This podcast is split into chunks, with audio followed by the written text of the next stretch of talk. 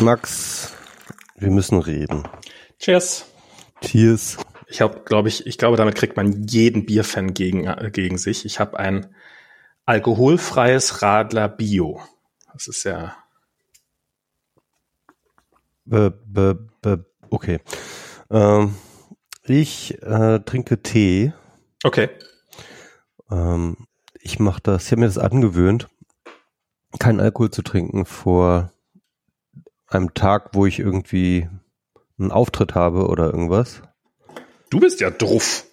Ja, aber es ist wirklich so. Also dieser äh, Alkohol ist wirklich. Ich habe gehört, dass das schädigt irgendwie auch den Körper. Ist gar nicht so gut, habe ich auch schon von einigen gehört, aber das sind wahrscheinlich so irgendwie so, so Spinner. Also bei mir hat das auf jeden Fall immer den ähm, die Wirkung, dass ich schlecht schlafe. What? Wenn ich schlecht schlafe, ähm, da gibt's ja gute Studien zu, wenn man schlecht schläft, dann reduziert die Gehirnleistung Fake News. sich, sich ganz stark. Und deswegen äh, bin ich dann am nächsten Tag nicht so gut leistungsfähig. Ich Ach, habe gestern Abend was Ach, getrunken, komm. deswegen bin ich heute auch nicht so leistungsfähig. Außerdem hatte ich heute schon ein ganzes Seminar mit vier Stunden und habe schon ganz schön viel gequatscht. Aber ja, äh, ich kann ja den ganzen Tag quatschen. Ja, ähm, ja, also das ist ja nichts, nichts Wahnsinniges Neues. Das so, also ich meine, jetzt mal ganz im Ernst, Alkohol, dass Alkohol eine ziemlich massive Auswirkung hat, das äh, ist, ist schon allgemein bekannt, oder? ja, sollte eigentlich, ne? Ähm, also mir Aber ist das ich, ich, sag mal, ich sag mal so, es ist auf jeden Fall so, ähm, äh, vielleicht ist es auch einfach nur Teil meiner Professionalisierung, dass ich da auf sowas achte. Ne? Also früher wäre es mir einfach scheißegal Irgendwie durch den Tag und dann irgendwie abends was trinken und dann am nächsten Tag irgendwie, ja, geht schon irgendwie. Und ähm, es liegt, glaube ich, auch echt daran, dass ich dann mit meinen Performances einfach so unzufrieden bin, dass ich das dann jetzt einfach auch lasse. also mir ist das irgendwann mal schon vor einiger Zeit, also so mit Mitte 20 oder so, ist mir das aufgefallen. Da war ich mit einem Kumpel, äh, Thorsten, hallo Thorsten, ziemlich regelmäßig waren wir quasi Stammkunden in einer Kneipe und haben da die Nächte äh, uns um die Ohren gequatscht.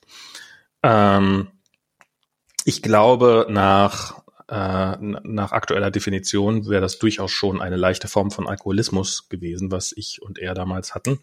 Also halt so die Regelmäßigkeit, in der wir Alkohol getrunken haben, so mehrfach pro Woche. Und dann war er irgendwann mal im Urlaub und plötzlich hatte ich keinen Grund mehr, jeden, also jeden zweiten Abend irgendwie mit ihm in die Kneipe zu oder jeden zweiten Abend in die Kneipe zu gehen und habe einfach längere Zeit lang irgendwie zwei Wochen gar nicht getrunken. Und das hat, das hat meine äh, Konzentrationsfähigkeiten so massiv erhöht, das war unfassbar. Das war Dann bist du Programmierer geworden. ich, ich war schon vorher Programmierer und das hat halt, das hat halt ähm, meine Leistungsfähigkeit bei der Arbeit. Das, also ich, ich konnte, ich konnte wirklich klarer denken, so blöde wie es klingt. Und und dann ist er wiedergekommen und dann habe ich ihm das erzählt und dann sind wir ein Bier trinken gegangen. ähm, wie das immer so ist. Äh, Max, äh, bevor wir jetzt ins Quatschen reingehen, äh, ich Ja. glaube, wir sch- schulden unseren Hörern und Hörerinnen jetzt äh, erstmal eine Erklärung, warum. ja, so wann wir lange letzte Aufnahme gemacht haben hier mit Zencaster? Der Witz ist nämlich, liebe Hörer und Hörerinnen, es ist nicht so, dass wir nicht, nicht keine Podcasts aufgenommen haben. Ihr habt sie nur verpasst. Das ist nicht eure Schuld, weil diese Podcasts, die wir aufgenommen haben, die äh, beziehungsweise die Podcasts, die wir gemacht haben, aufgenommen haben wir sie ja nicht. Ähm, die sind halt nicht im Feed aufgetaucht, ähm, weil wir sie eben nicht aufgenommen haben, sondern wir haben sie gemacht, dachten, wir nehmen sie auf, aber wir haben sie nicht aufgenommen. Zwei an der Zahl mittlerweile. Max hatte die wahnsinnig gute Idee, dass wir doch mal Podcasts im Spazierengehen machen sollen. Und ich fand die Idee auch total super. Und dann haben wir das an zwei verschiedenen Möglichkeiten und ähm, äh, äh, da hatten wir zwei, haben das zweimal probiert und wir haben beide Male ganz grauenhaft verschissen. Also Das- ich eigentlich. Das erste Mal haben wir beide mit Aufnahmegerät, also ich habe mit Telefon aufgenommen und Michi hat mit seinem Zoom aufgenommen. Da ist das XLR-Kabel rausgerutscht an seinem Zoom.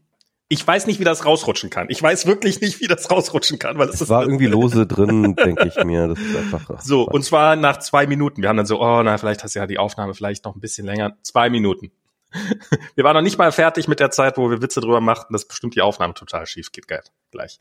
Das zweite Mal habe ich dann so ein Ansteckmikrofon, so eine so zwei Stück gekauft, die so wie heißen die Pel- Pel- Peltier-Mikrofon oder sowas. Die gibt's für ein Apple und ein Ei. Das kann ich echt nur empfehlen, muss ich mal sagen. Ich habe da zwei Stück so mit äh, iPhone-Anschluss, also mit diesen, das ist ja nicht nur iPhone, das sind ja auch andere, mit diesen vier, mit diesen vier Anschlüssen, so mit Mikrofonanschluss. Hab da zwei von gekauft für 20 Euro, also für beide 20 Euro. Und ähm, die, die, die Soundqualität ist echt okay.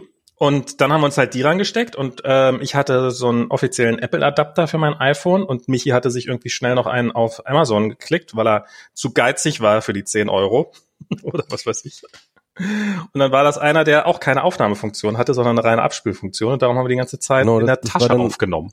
Das war so rein ähm, Kopfhörer-Ausgang. Äh, also es war halt ne, nicht so, wie man das jetzt so kennt, dass der Klinke halt so ein Doppelklinke ist, wo man dann irgendwie naja, diese, diese neumodischen Klinkenstecker reinmacht, sondern das genau. war halt so rein, rein Audio-Out-Klinke.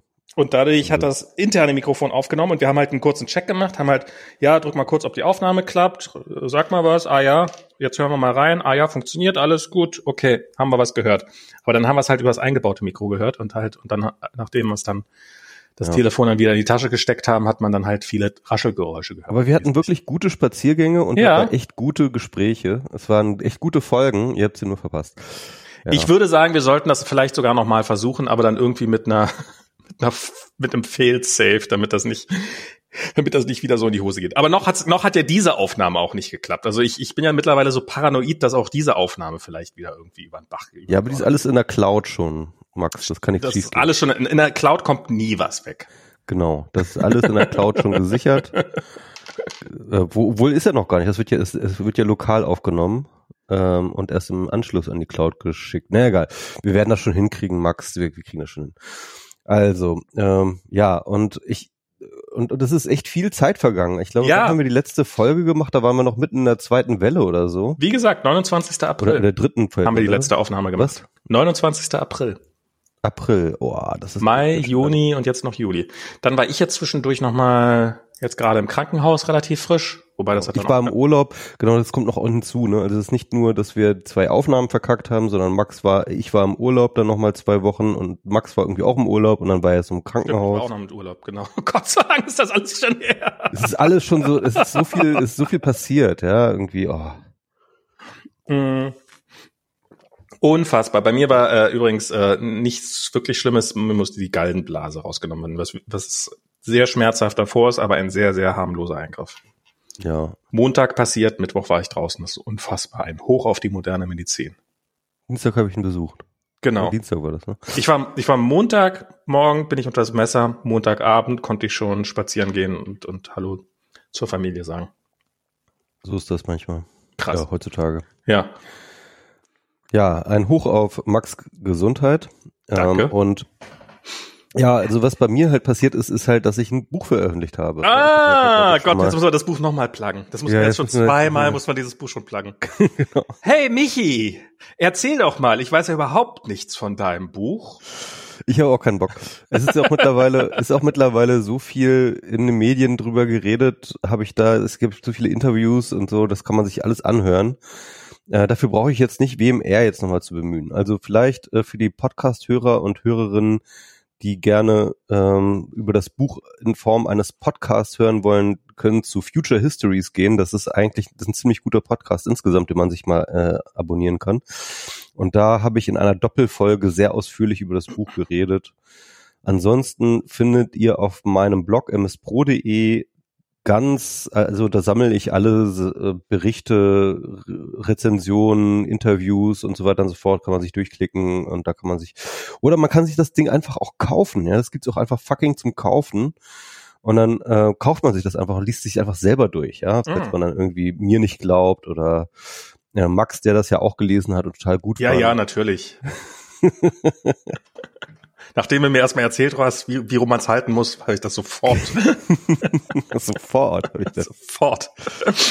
Aber ähm, es ist so, äh, es, ich würde jetzt gerne äh, eigentlich pluggen, dass morgen meine Buchvorstellung ist. Die ist nämlich morgen. Das ist nämlich die Veranstaltung, weswegen ich heute nicht trinke. Dann aber morgen umso doller, nach der Veranstaltung natürlich. Ähm, die würde ich jetzt pluggen, ist im Heimathafen Neukölln 18 Uhr bis äh, äh, Einlass. Ähm, aber ich glaube, wir publizieren, also wir publizieren die sicherlich noch vorher, aber das wird, glaube ich, für den Werbeeffekt ein bisschen eng. Dann könnt ihr quasi. Ich kann es ja trotzdem pluggen, ne? Also 18 Uhr, Heimathafen Weg. Neukölln in Berlin.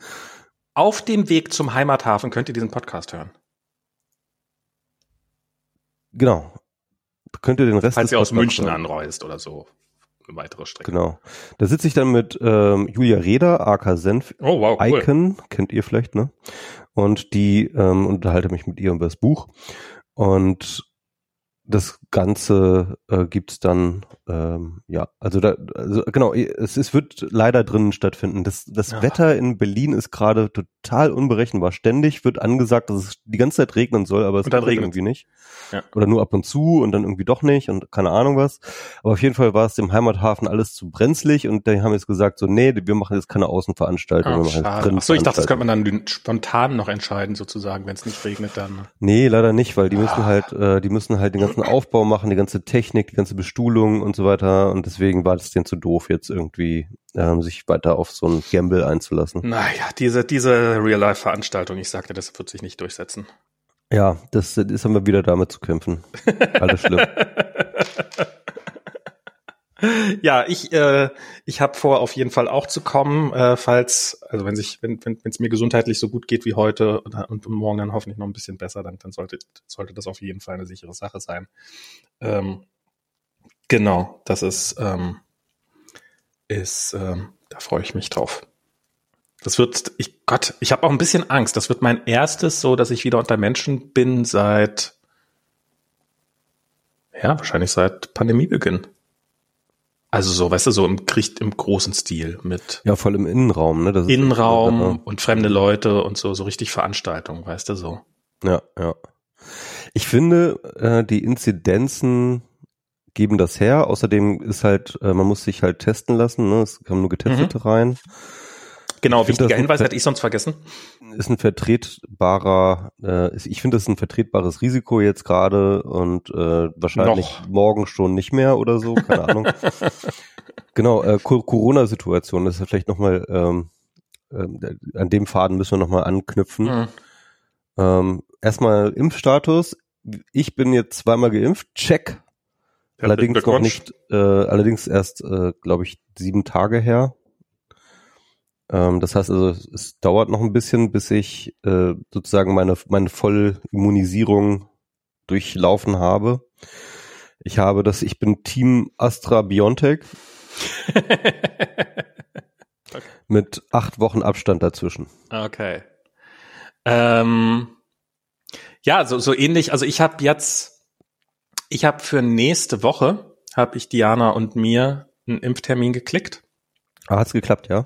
Genau, ähm, im Impf. Das ist der Zweitimpftermin dann bei euch, ne? Genau, das ist quasi dann der Zweitimpftermin. Der Grund dafür ist, dass wir eigentlich erst für Mitte August dran wären, weil eigentlich sollten wir den im zweiten Termin dann auch nochmal mit AstraZeneca geimpft werden und äh, mit AstraZeneca. Und ja, das war damals halt noch Stand der, der, der Technik sozusagen. Oder es war halt so, ja, also wir rechnen jetzt erstmal damit. Also ich habe ich hab den damals gefragt und er so, naja, im Augenblick ist noch keine richtige Studie drauf und es gibt noch keine Empfehlung dafür. Darum gehen sie jetzt erstmal davon aus, dass es AstraZeneca ist. Wir werden dann nehmen, was da ist, so nach dem Motto. Der, ich glaube, der hatte auch keinen Bock auf die Diskussion. Der wollte, wollte pieksen. Das ist ja das ist sein Job. Soll er machen.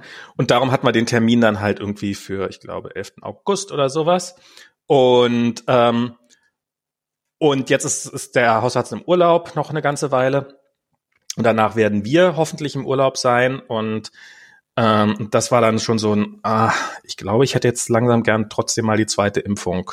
Und, ähm, und darum habe ich jetzt einfach gesagt zu Diana, ich kümmere mich drum, ich besorge uns einen Impftermin und dann äh, lassen wir uns dann die zweite, das wird ja dann eh eben BioNTech oder Moderna oder wie auch immer die alle heißen sein, also so ein mRNA-Impfstoff und dann dann haben wir es hoffentlich schon vor dem Urlaub alles weg. Weil im Augenblick, also was, was, was mir halt so richtig so auf der einen Seite, ja, puh, geimpft, auf der anderen Seite, Kolja kommt jetzt in einem Monat in die Schule. Ja, der hat dann halt Pech gehabt, ne? Ist dann halt so. Ist dann halt, ja, dann muss das. Also was halt, was halt, was ich daran krass finde, dass halt auf der einen Seite so die, ähm, Kultusministerkonferenz ja schon gesagt hat, nee, also dieses Jahr so von zu Hause Wechselunterricht oder in verkleinerten Klassen oder sowas, das wird es auf gar keinen Fall geben. Die Zeiten sind vorbei. Aber auf der anderen Seite zur Einschulung dürfen, dürfen außer uns noch eine weitere Person kommen.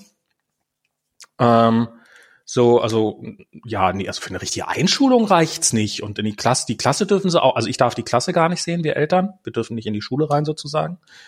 Ähm, und sowas, alle möglichen solche Regeln. Ähm, aber egal wie hoch die Inzidenz ist, äh, Unterricht wird stattfinden. Nee, nee, um Himmels Willen, wir machen nichts an, wir machen nichts digital. Hm. Ähm, also, wo ich so, was, also irgendwie habt ihr die Prioritäten falsch, kann das sein? Und tja. Mhm. Ja, also ähm, ich, ich muss ganz kurz nochmal sagen, dass wir in unserem letzten nicht aufgenommenen Podcast ja. hätte ich on the record gesagt, dass ähm, ich davon ausgehe, dass im Juli die Inzidenzen durch Delta wieder steigen. Und ich möchte ganz kurz sagen, dass es eine total gute Prediction gewesen wäre on the record und weswegen ich damals mich auch schon argumentierte, dass man sich auf jeden Fall noch vor Juli am besten die Zweitimpfung besorgt. Mhm. Und ähm, ja, das ist jetzt, äh, ich glaube, das ist jetzt einfach, das ist jetzt einfach der Fall. Wir gehen jetzt in die vierte Welle. Mhm. Ne? Das wird jetzt passieren. Delta ist wahnsinnig ansteckend, also nochmal ansteckender als Alpha, also B117. Man kann jetzt eigentlich fast sagen, das ist jetzt doppelt so ansteckend wie die originale Corona-Variante. Und äh, das ist schon echt heftig. Ne? Also das heißt, wir werden jetzt, wo wir auch mehr oder weniger keine Beschränkungen mehr haben, relativ rasant steigende Zahlen wiedersehen. Unter der Rücksichtigung, dass die Hälfte der Leute ja jetzt schon durchgeimpft ist, ja, werden wir natürlich vor allem in der anderen Hälfte der Bevölkerung eine, äh, eine Inzidenz sehen.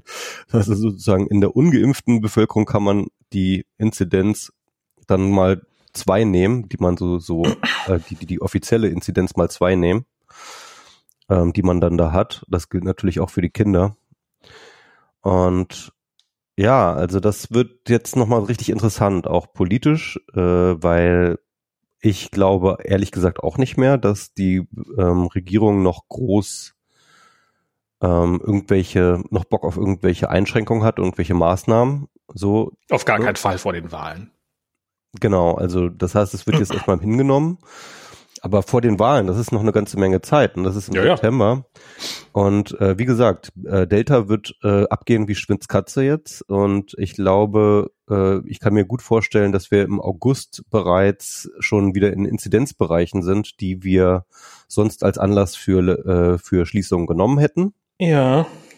Und und wenn man sich das jetzt in England anschaut, dann da, die, die sind da ja auf diesem Pfad. Ja, dann sind aber die Krankenhausraten noch nicht so hoch. Genau, genau. Und die werden ja auch nicht hoch. Und das ist ja das Gute, deswegen äh, das, ja, ja. die Impfung. Ja, also und, und die in die, die Krankenhäuser Impfung. kommen, sind ja eh nur Kinder. Ich meine, das sind dann sind ja eh nur die ganzen Ungeimpften.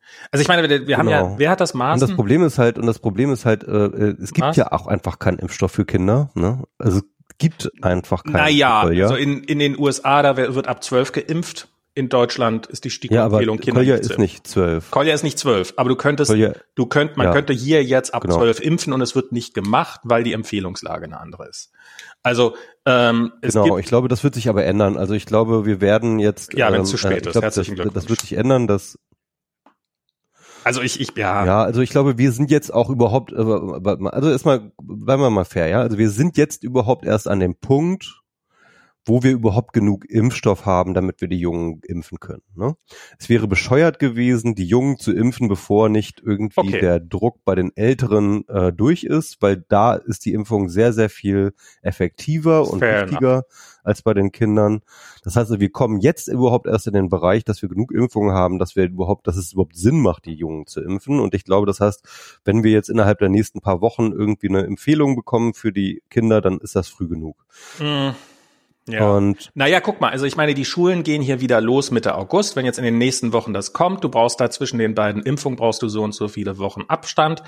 Das heißt, die ersten Wochen werden die, egal was die Impf, also hier zumindest in Berlin und anderen Bundesländern, die, wo die Schule relativ früh losgeht, werden die ersten Wochen ähm, werden ungeimpfte Kinder da sitzen. Ähm, egal, ja, egal, was die STIKO sagt. Und, ist, und, und auch danach. Und, und die wahrscheinlich, und, und auch Punkt danach ist, ist das ja nicht, ist das ja. ja. nicht über Nacht, dass sich alle, dass alle geimpft sind. Und darauf hätte man sich vorbereiten können. Und vor allem, es werden sich nicht alle impfen, ne? Klar. Es werden nicht alle impfen. Gerade bei den Kindern werden wir keine hohe Impfquote sehen. Und das hat auch einen guten Grund, weil nämlich die Kinder halt auch einfach nicht wahnsinnig gefährdet sind durch den genau. Virus. Und das ist halt auch tatsächlich, ähm, warum man ihnen sozusagen diese Nebenwirkungen geben muss. Ähm, werden viele Eltern nicht einsehen, weil individuell macht das wahrscheinlich gar nicht so viel Sinn, die zu impfen. Und das ja. heißt also, ähm, ich glaube, wir so oder so, selbst wenn wir die Zulassung haben, ähm, die Kinder werden nicht zu einem großen Teil geimpft sein. Also wir werden wahrscheinlich unter 20 Prozent Impfquote sehen bei den Kindern, da bin ich mir ziemlich sicher. Und das heißt, das wird auch nicht viel bringen, epidemiologisch gesehen. Also ich glaube, es wird eine Durchseuchung werden bei den Kindern. Ja, das, das halte ich, das halte ich für, für komplettes Versagen, um ehrlich zu sein. Ja, was willst du machen? Willst du die, willst du den Schulunterricht wieder ausfallen lassen? Ich, ich, ich naja, weiß ich, nicht. Ich meine, du kannst doch nicht eine komplette Generation so übers Messer springen lassen. Ja, also was heißt übers also Messer ich, ich werd, lassen? Ich werd Man gezwungen, ja sehen, dass es einfach. Ich werde gezwungen, mein Kind in die Schule zu geben obwohl es da einem gesundheitlichen Risiko ausgesetzt ist. Das gesundheitliche Risiko ist wahrscheinlich nicht sonderlich hoch, aber wir wissen nach wie vor wenig über die Langzeitfolgen. Ich halte viel davon für übertrieben, ähm, aber äh, nichtsdestotrotz besteht eine reale Gefahr. Und die, die Kultusminister haben gesagt, nee, da machen wir gar nichts, uns doch wurscht. Und das gesamte Land äh, geht in so einen Modus, na ja, es hat ja, also ich meine, das ist die Ansage, jeder Mensch hat ein Impfangebot bekommen im August. Nee, hat nicht jeder Mensch es gibt Menschen unter 18. Ich weiß, das ist für CDU und SPD ist das unvorstellbar, aber es gibt Menschen unter 18, die keine Impfung bekommen haben und einfach so zu tun, als ob, ach, Pandemie ist doch vorbei, jeder, der wollte, hat ja jetzt eine Impfung.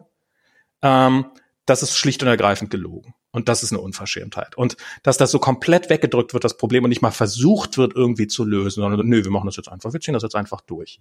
Und offensichtlich nicht mal Pläne entwickelt werden, um dann zu sagen, naja, okay, falls wir dann irgendwie feststellen, dass die Hospitalisierung doch steigen oder sowas, dann machen wir das und das, sondern es wird, das passiert einfach alles gar nicht. Sondern es wird einfach, nee, wir machen gar nichts. Egal was passiert. Und und falls es dann nachher schlimm kommt, dann wird dann irgendwie wieder gesagt, ach, hat ja niemand mit rechnen können. Und, und das, das kotzt mich echt an. Das kotzt mich echt an. Und also wie gesagt, auf der einen Seite kann er keine vernünftige Einschulung haben, weil ist ja alles wegen Corona zu riskant. Aber auf der anderen Seite wird ihm schon jetzt gesagt, egal, wenn du dich ansteckst, dein Pech. Ja, aber ich finde es äh, wirklich nicht einfach, weil der Punkt ist natürlich, dass sehr, sehr viele Kinder auch sehr, sehr darunter leiden, dass eben die Schule nicht stattfindet. Man hätte tausende Zwischenwege finden können. Man hätte, man, es muss ja nicht automatisch immer heißen, dass man gar nichts machen kann. Man hätte, was ich zum Beispiel, ähm, man hätte sagen, also zum Beispiel, was ja möglich gewesen wäre, halt nicht alle Kinder sitzen alleine zu Hause vom Computer, sondern man sagt halt, okay, mit deinen drei, vier besten Freunden machst du zusammen eine Gruppe, ihr versprecht uns, dass ihr niemanden anders seht, ihr trefft euch jeden Tag, ihr spielt zusammen, ihr lernt zusammen, ihr helft euch gegenseitig und dann setzt ihr euch gemeinsam von Computer und macht Zoom. Oder das macht man jede zweite Woche. Oder das macht man, da hätte man, dann hätte man viele, viele Varianten machen können. Und man muss Luftfilter halt. Luftfilter in den Schulen, das ist Man hätte Luftfilter in den Schulen installieren können. Das ist wirklich das das, das, das Simpelste. Man hätte äh, digitale äh, Lernplattformen entwickeln können. Man hätte sagen können, naja, okay, es gibt halt ich meine, wie im Remote Office, es gibt halt Tage, an dem, also den Unterricht probieren so umzugestalten, dass man, sagen wir mal, nur die Hälfte der Tage in der Woche präsent sein muss und den Rest der Tage irgendwie eine Aufgabe hat, an dem man irgendwas, an dem man alleine für sich irgendwie arbeiten könnte, was für größere Klassen vielleicht sogar in vielen Bereichen Erleichterung wäre. Also man hätte, ich glaube, man hätte, wenn man, man, man hätte sehr viele Alternativen entwickeln können und nichts davon ist versucht worden. Und das ist, das ist eine, ist eine komplette Verweigerung, auf eine Situation zu reagieren. Und, ähm, und das ist, ja, ich, ich, ich finde es ich find's eine Enttäuschung, weil ich gehofft hatte, dass sich die Schule irgendwann mal weiterentwickelt, weil ich es für notwendig halte, dass die Schule sich verändert. Ähm, aber auch halt, wie mit den Kindern da umgegangen wird. Und das ist pure Denkfaulheit, ganz ehrlich.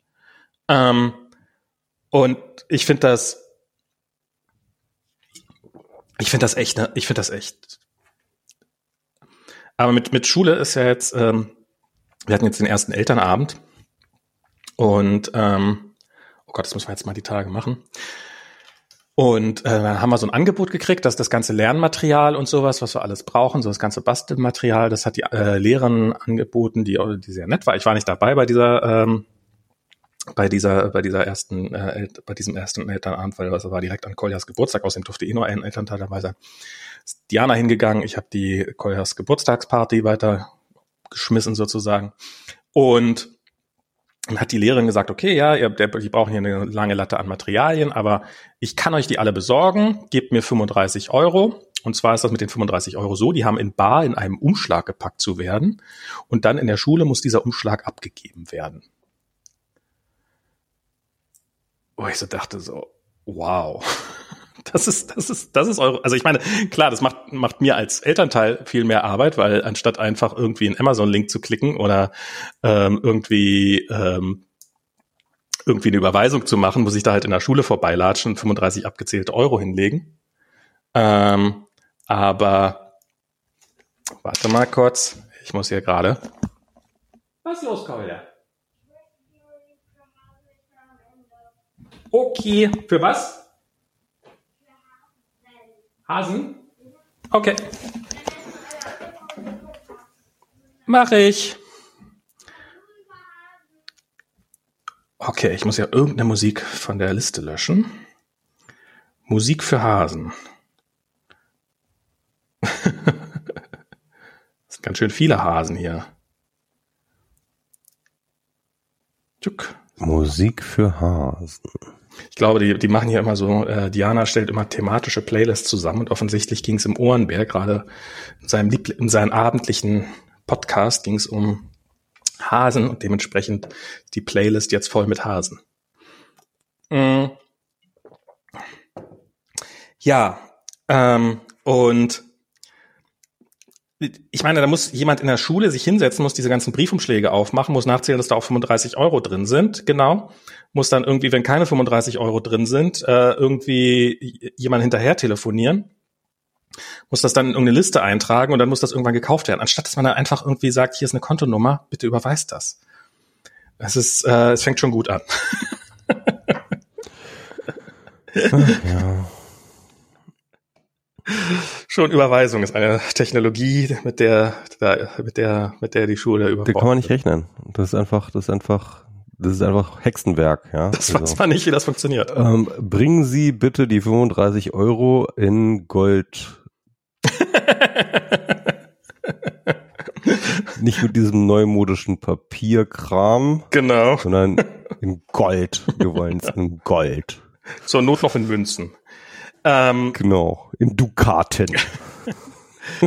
ja, und das ist, ähm, ich glaube, ich glaube, das wird ein ganz schöner Kulturclash werden. Und, und ich glaube, das ist, und ich habe so ein bisschen die Befürchtung, dass, ähm, dass diese Unfähigkeit oder die, die, die äh, nicht Bereitschaft oder sowas sich da irgendwie, also dieses, dieses sich der Digitalisierung verweigern, das ist, glaube ich, auch ein bisschen systeminhärent. Mal gucken. Ich werde sicherlich wird sicherlich einiges erzählen können. Ähm, Zukunft. Ich, I'm not looking forward to it. Ähm, aber hoffentlich äh, diskutierst du dann nicht ewig mit den Lehrern über allen Kram. Ich probiere es nicht zu tun. Ich werde einfach so laut mit den Augen rollen. Das lohnt sich nicht, Max. Das lohnt sich nicht. So laut mit den Augen rollen, dass, ähm, bis ich wieder rausgeschmissen werde. ähm, das ist noch schwer atmen und ja, das ist ganz langsam klatschen. ich, ich, ich bin ja mal gespannt drauf. Jetzt im Kindergarten ist das halt total kuschelig. Wir haben so eine kleine Telegram-Gruppe. Ich muss jetzt kein großer Freund von Telegram sein, aber irgendwann ist halt dieser Messenger lange vor, bevor Kolja in dieser Gruppe war, eingeführt worden. Und ähm, die Mutter, die darauf bestanden hat, dass es Telegram zu sein hat, ist auch schon lange, lange, lange nicht mehr in diesem Kindergarten. Aber wie das dann halt so ist, das, ist, das ändert dann auch niemand mehr. Ist ja auch okay. Aber wir haben halt diesen Messenger und hin und wieder schickt die Erzieherin da mal Fotos vorbei, wenn sie irgendwo hingehen und sowas. Und wir als Eltern können uns absprechen, was total toll ist. So, hey, Kolja will gerne noch mit Vinci auf den Spielplatz gehen. Können, ja, macht doch, ist doch gut. Bringt nachher vorbei. So, so diese, diese schnellen Absprachen. Und ich wette, das wird im Kind, äh, wird in der Schule auch ein, äh, wahrscheinlich wird, werden allein fünf Elternabende dafür draufgehen, um dann eine Lösung zu finden. Und am Ende wird vielleicht dann keine Lösung gefunden werden. Das ist dann irgendwie eine WhatsApp-Gruppe, darf es nicht sein, Signal haben die Leute nicht oder verstehen es nicht. Und irgendjemand sagt dann, aber ich habe gar kein Telefon und darum, äh, aber ich darf ja nicht ausgeschlossen werden aus der Kommunikation oder sowas. Ich, ich, ich, ähm, ach, das wird, das wird naja, vielleicht, vielleicht wird's ja auch gar nicht so. Vielleicht bin ich einfach nur übermäßig pessimistisch. Hoffe ich einfach mal, dass, dass das vielleicht auch einfach relativ entspannt Glaube ich auch. Max, du bist einfach über, übermäßig pessimistisch. Wir sind doch jetzt alle zwangsdigitalisiert worden durch Corona. Im Krankenhaus, da lag neben mir einer, also der war auch über 80, aber der hatte kein Telefon. Also er hatte nicht kein Smartphone, sondern der hatte kein Telefon. Wenn, also, auch keine, also auch keine Festnetz, kein Festnetz. Also ein Festnetz hat er wahrscheinlich, weil seine Frau hat angerufen, aber wenn seine Frau angerufen das witzig, hat. Dass, das ist witzig, dass ähm, Festnetz nicht mehr als Telefon gilt. Stimmt. ja, also kein, kein Handy, ähm, kein Mobiltelefon. Also er hatte kein Telefon da, dabei. Das heißt, wenn seine Frau anrufen, angerufen hat, dann hat sie auf der Station angerufen und dann hat die genervte Schwester hat dann das Telefon reingereicht und hat gesagt, aber halten Sie sich kurz, die ganze Station ist nicht erreichbar. Und dann hat er doch wieder eine halbe Stunde mit ihr telefoniert und am Ende war die Schwester sauer. Ähm, oder die Stadtpflegerin. So, äh, und, und das war, der, der, der war echt, ähm, ähm, der, der, also ich meine, das alter Mann ist ja auch okay, soll, muss er ja auch nicht machen, äh, bin ich ja auch gar nicht, aber das war, der war auch, ähm, so die anderen um mich rum hatten auch, da gibt's ja so diese Karten, die man so aus dem Automaten ziehen, ziehen kann, äh, weißt du, wo man dann so, mit, die man dann so in so ein Telefon reinsteckt, wo man dann fernsehen kann und telefonieren kann. So diese Abzocksysteme, kennst du ja, ne, oder? Warst du schon mal im Krankenhaus? Ähm, ja, aber ich glaube, ich habe da noch nie das Telefon benutzt. Genau, also da gibt's so, wenn man da telefonieren will, muss man sich äh, unten am Automaten eine Karte ziehen. Und dann hat man quasi ein Festnetztelefon und Fernsehen kann man darüber. Und das hat er auch nicht gemacht. Und ich habe mich am Anfang so ein bisschen gefragt, also ich habe dann so, ich wollte nicht mit ihm darüber sprechen, weil ich wollte jetzt, ich habe keinen Bock mit solchen Themen anzufangen, habe mich so ein bisschen gefragt, warum macht er das? Das Kind ist schon wieder da. Ja.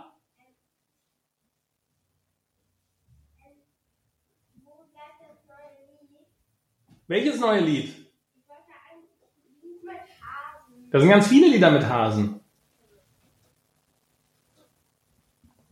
Soll ich nochmal die Playliste anfangen?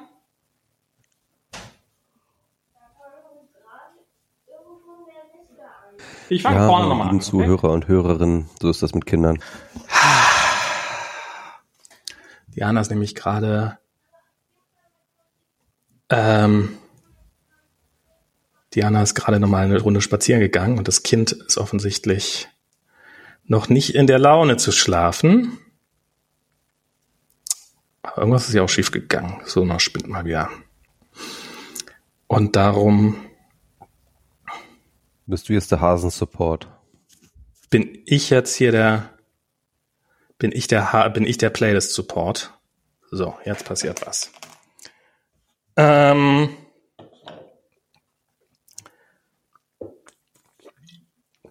so.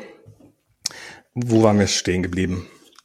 Ähm, Genau, und der, und, und ich glaube, ich glaube, der Grund, warum, also am Anfang habe ich gedacht, naja, vielleicht, vielleicht ist es ihm, also kann, kann durchaus sein, dass es ihm einfach nicht so wichtig war. Er war krank, hatte vielleicht andere, aber der hat sehr lange rumgesessen, hat sich sehr gelangweilt.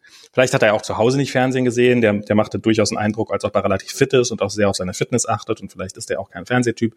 Kann natürlich auch sein, aber ich halte es für zumindest eine durchaus äh, äh, für eine gewisse Wahrscheinlichkeit, dass es auch einfach daran ist, dass er sich nicht in der Lage sieht, diesen Automaten zu bedienen, an dem man diese Karte zieht.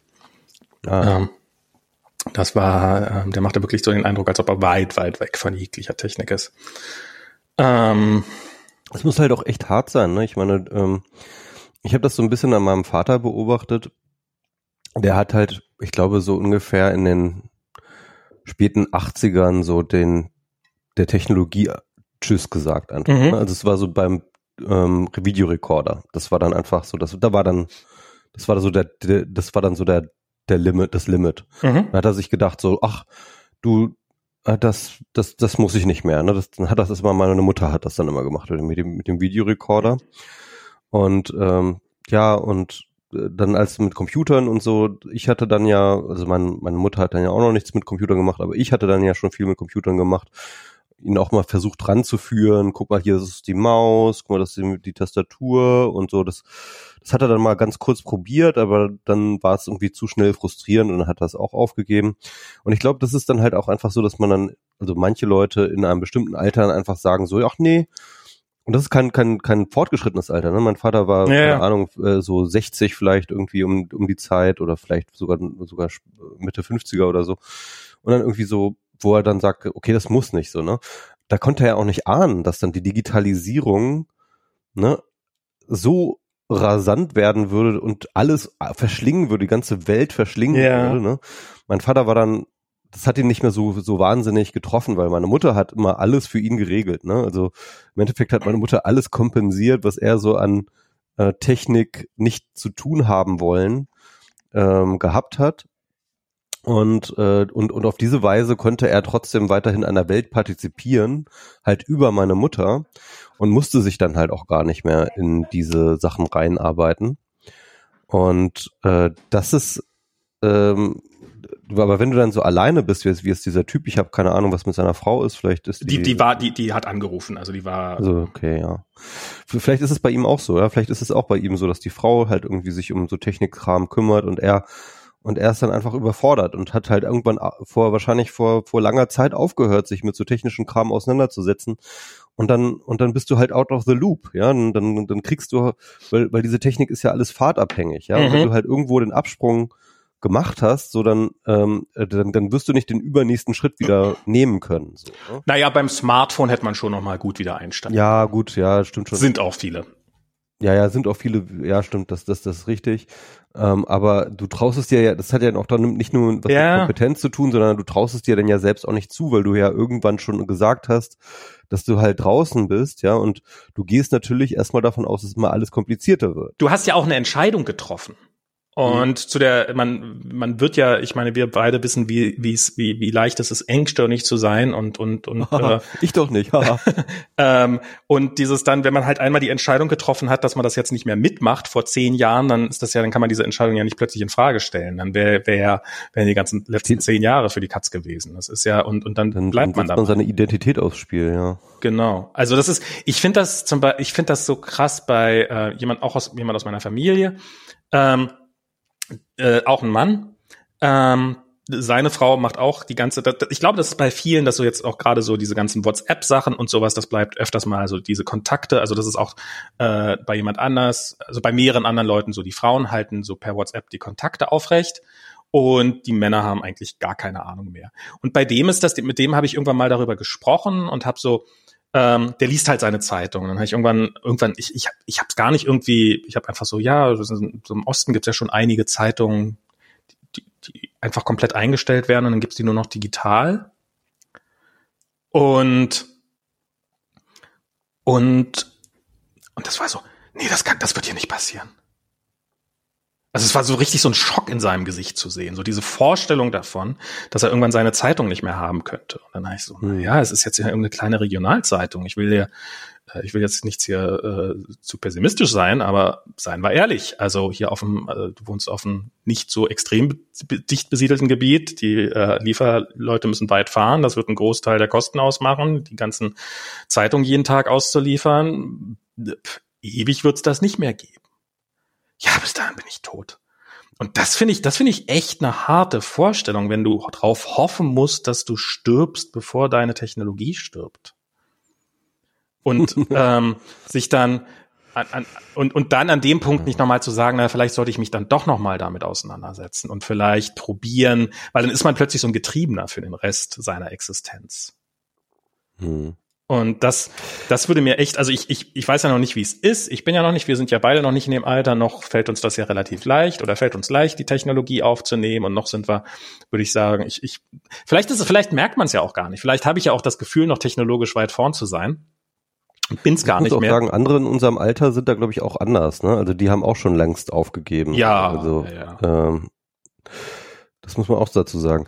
Ähm, eine andere, andere Gegen, Gegenbeispiel, ich war ja jetzt äh, im Urlaub auf La Gomera. Mhm. Und da war ich mal wandern und das war sehr schön, immer so geführte Wanderungen auch, habe oh, ich mal mitgemacht und dann war dann halt so eine ähm, bei der ersten Wanderung gleich war halt so eine 84-Jährige mit. Mhm. Das habe ich natürlich erstmal gar nicht gemerkt. Das, das war einfach eine alte Frau so. Und dann sind wir da halt gewandert und man geht dann halt auch wirklich so richtig äh, die Berge hoch und runter, ne? Also richtig steinig und äh, und und und, und schon anspruchsvoll. Mhm. Also jetzt nicht kein Bergsteiger-Scheiß, ne? Aber halt schon schon, wie sag ich mal so für so einen normalen Menschen schon schon auch anstrengend. und Mit 84 anspruchsvoll. muss man schon sportlich sein, muss man schon echt Genau. fit sein. Und die hat da ein Tempo vorgelegt, alter Schwede. Und gleichzeitig, und dann hat sie dann erzählt so von ihrem Handy und dann hat sie halt, sie hat halt so auch ein ähm, Android-Handy gehabt irgendwie, war sie dann auch ganz stolz auf sich, weil sie das halt auch erst vor zwei Jahren oder so bekommen hat und sich dann halt auch voll reingefuchst hat, ne? Mhm. Und dann halt irgendwie auch alles bedienen konnte und wie das und das geht und manchmal wusste sie Sachen nicht, da hat sie sich das dann von mir erklären lassen und so und und das war irgendwie, das war irgendwie aber auch so ganz schön, weil die, ähm, also die wirkte total wach und total im Augenblick und total in der Gegenwart und ähm, und und und die hatte überhaupt nicht den Gedanken, sich jetzt irgendwie ähm, ich bin jetzt fertig mit der Welt oder so, sondern im Gegenteil, die ist halt durch die Welt gereist, die wollte immer noch mehr wissen, die wollte immer noch mehr erfahren, die hat sich für Dinge interessiert, die hat sich für Technik, die hat sich die neue Technologie au- raufgeschafft, so und dann habe ich mir gedacht, ach, so kann man auch alt werden, weißt du? Ja. Ja, muss man mal fragen, was die gemacht haben, wie die das geschafft haben. Und, Ja. und lang und und wir wir sind jetzt in einem Alter so mit äh, Anfang Mitte 40, wo man wo ich glaube, man damit aktiv anfangen muss, darauf zu achten, dass man da den Anschluss nicht verliert und dass man da nicht zu engstirnig wird und dass man sich die nötige Flexibilität bereithält und sowas.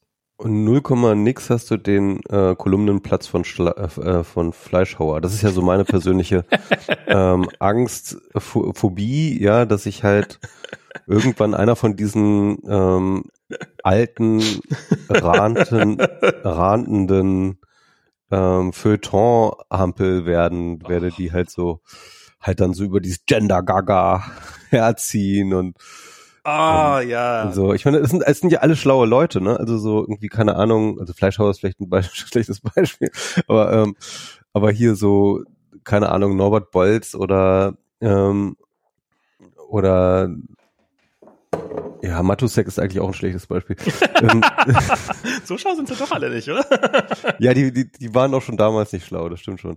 Also ich meine, die, ah, die hatten aber, die hatten aber irgendwie immer so eine Interessanz zumindest, ne? Oder Harald Martenstein oder Ja. so, ne? Irgendwie. Ähm, die hatten ja schon mal so eine Interessanz zumindest und äh, die sich vielleicht auch schnell abgenutzt hat, keine Ahnung. Ähm, oder sie sind einfach so alt geworden. Ähm, Ich aber auf jeden Fall, auf jeden Fall ja. ähm, versuchen sie es alle auf die gleiche Schiene irgendwie jetzt. Ähm, ja. Ich, ich glaube, so viele Leute, die werden da auch in eine Ecke auch ein Stück weit reingetrieben. Das ist ja auch, das ist ja auch sozusagen das Umfeld. Ich habe das vorhin über diesen, ähm, hat das jemand über diesen Sellner hier geschrieben, diesen ähm, Martin Sellner. Martin Sellner, Ja, diesen. gut, der ist noch nicht alt, ne? Der ist Ja, ja, der ist noch nicht alt, Und der ist trotzdem schon ein Nazi. ja, ja, genau. Das ist halt, aber und und das war halt, naja, was soll denn aus dem nochmal werden? Der ist halt Anfang 30, äh, offensichtlich seine, muss demnächst ein Kind versorgen, ähm, hat nie wieder eine Chance auf einen richtigen Job, weil halt sein sein Image und sein Name ihm vorauseilt. Ähm, der wird jetzt für alle Ewigkeiten auf Spenden angewiesen sein und ähm, das Einzige und muss dafür halt Würde ich gar nicht so sehen. Das ist doch, das ist doch Quatsch. Ich meine, gerade in Österreich hast du so viele rechte Unternehmer, Ja, der also- findet immer einen Job. das äh, bis zu einem gewissen Grad schon, aber ich, also so, ja, okay, vielleicht, vielleicht ist er tatsächlich ein schlechtes Beispiel. Aber ich sehe das bei vielen von diesen äh, Feuilleton-Heinis, dass die halt auch, die, die, die müssen halt auch ihr Publikum bespielen. Und und die müssen halt auch ihre, auf ihre Klicks kommen, ansonsten wird das nichts. Und wenn du halt irgendwie anfängst, ähm, einerseits, andererseits Stücke zu schreiben, das, das, das mag das Publikum nicht, sondern die wollen halt, die wollen halt schon ihren, ihren Scheiß lesen. Also ich, ich krieg ja mit, was so bei mir, bei dir wird das ja noch deutlich ausgeprägter sein, aber was bei mir so auf Twitter läuft.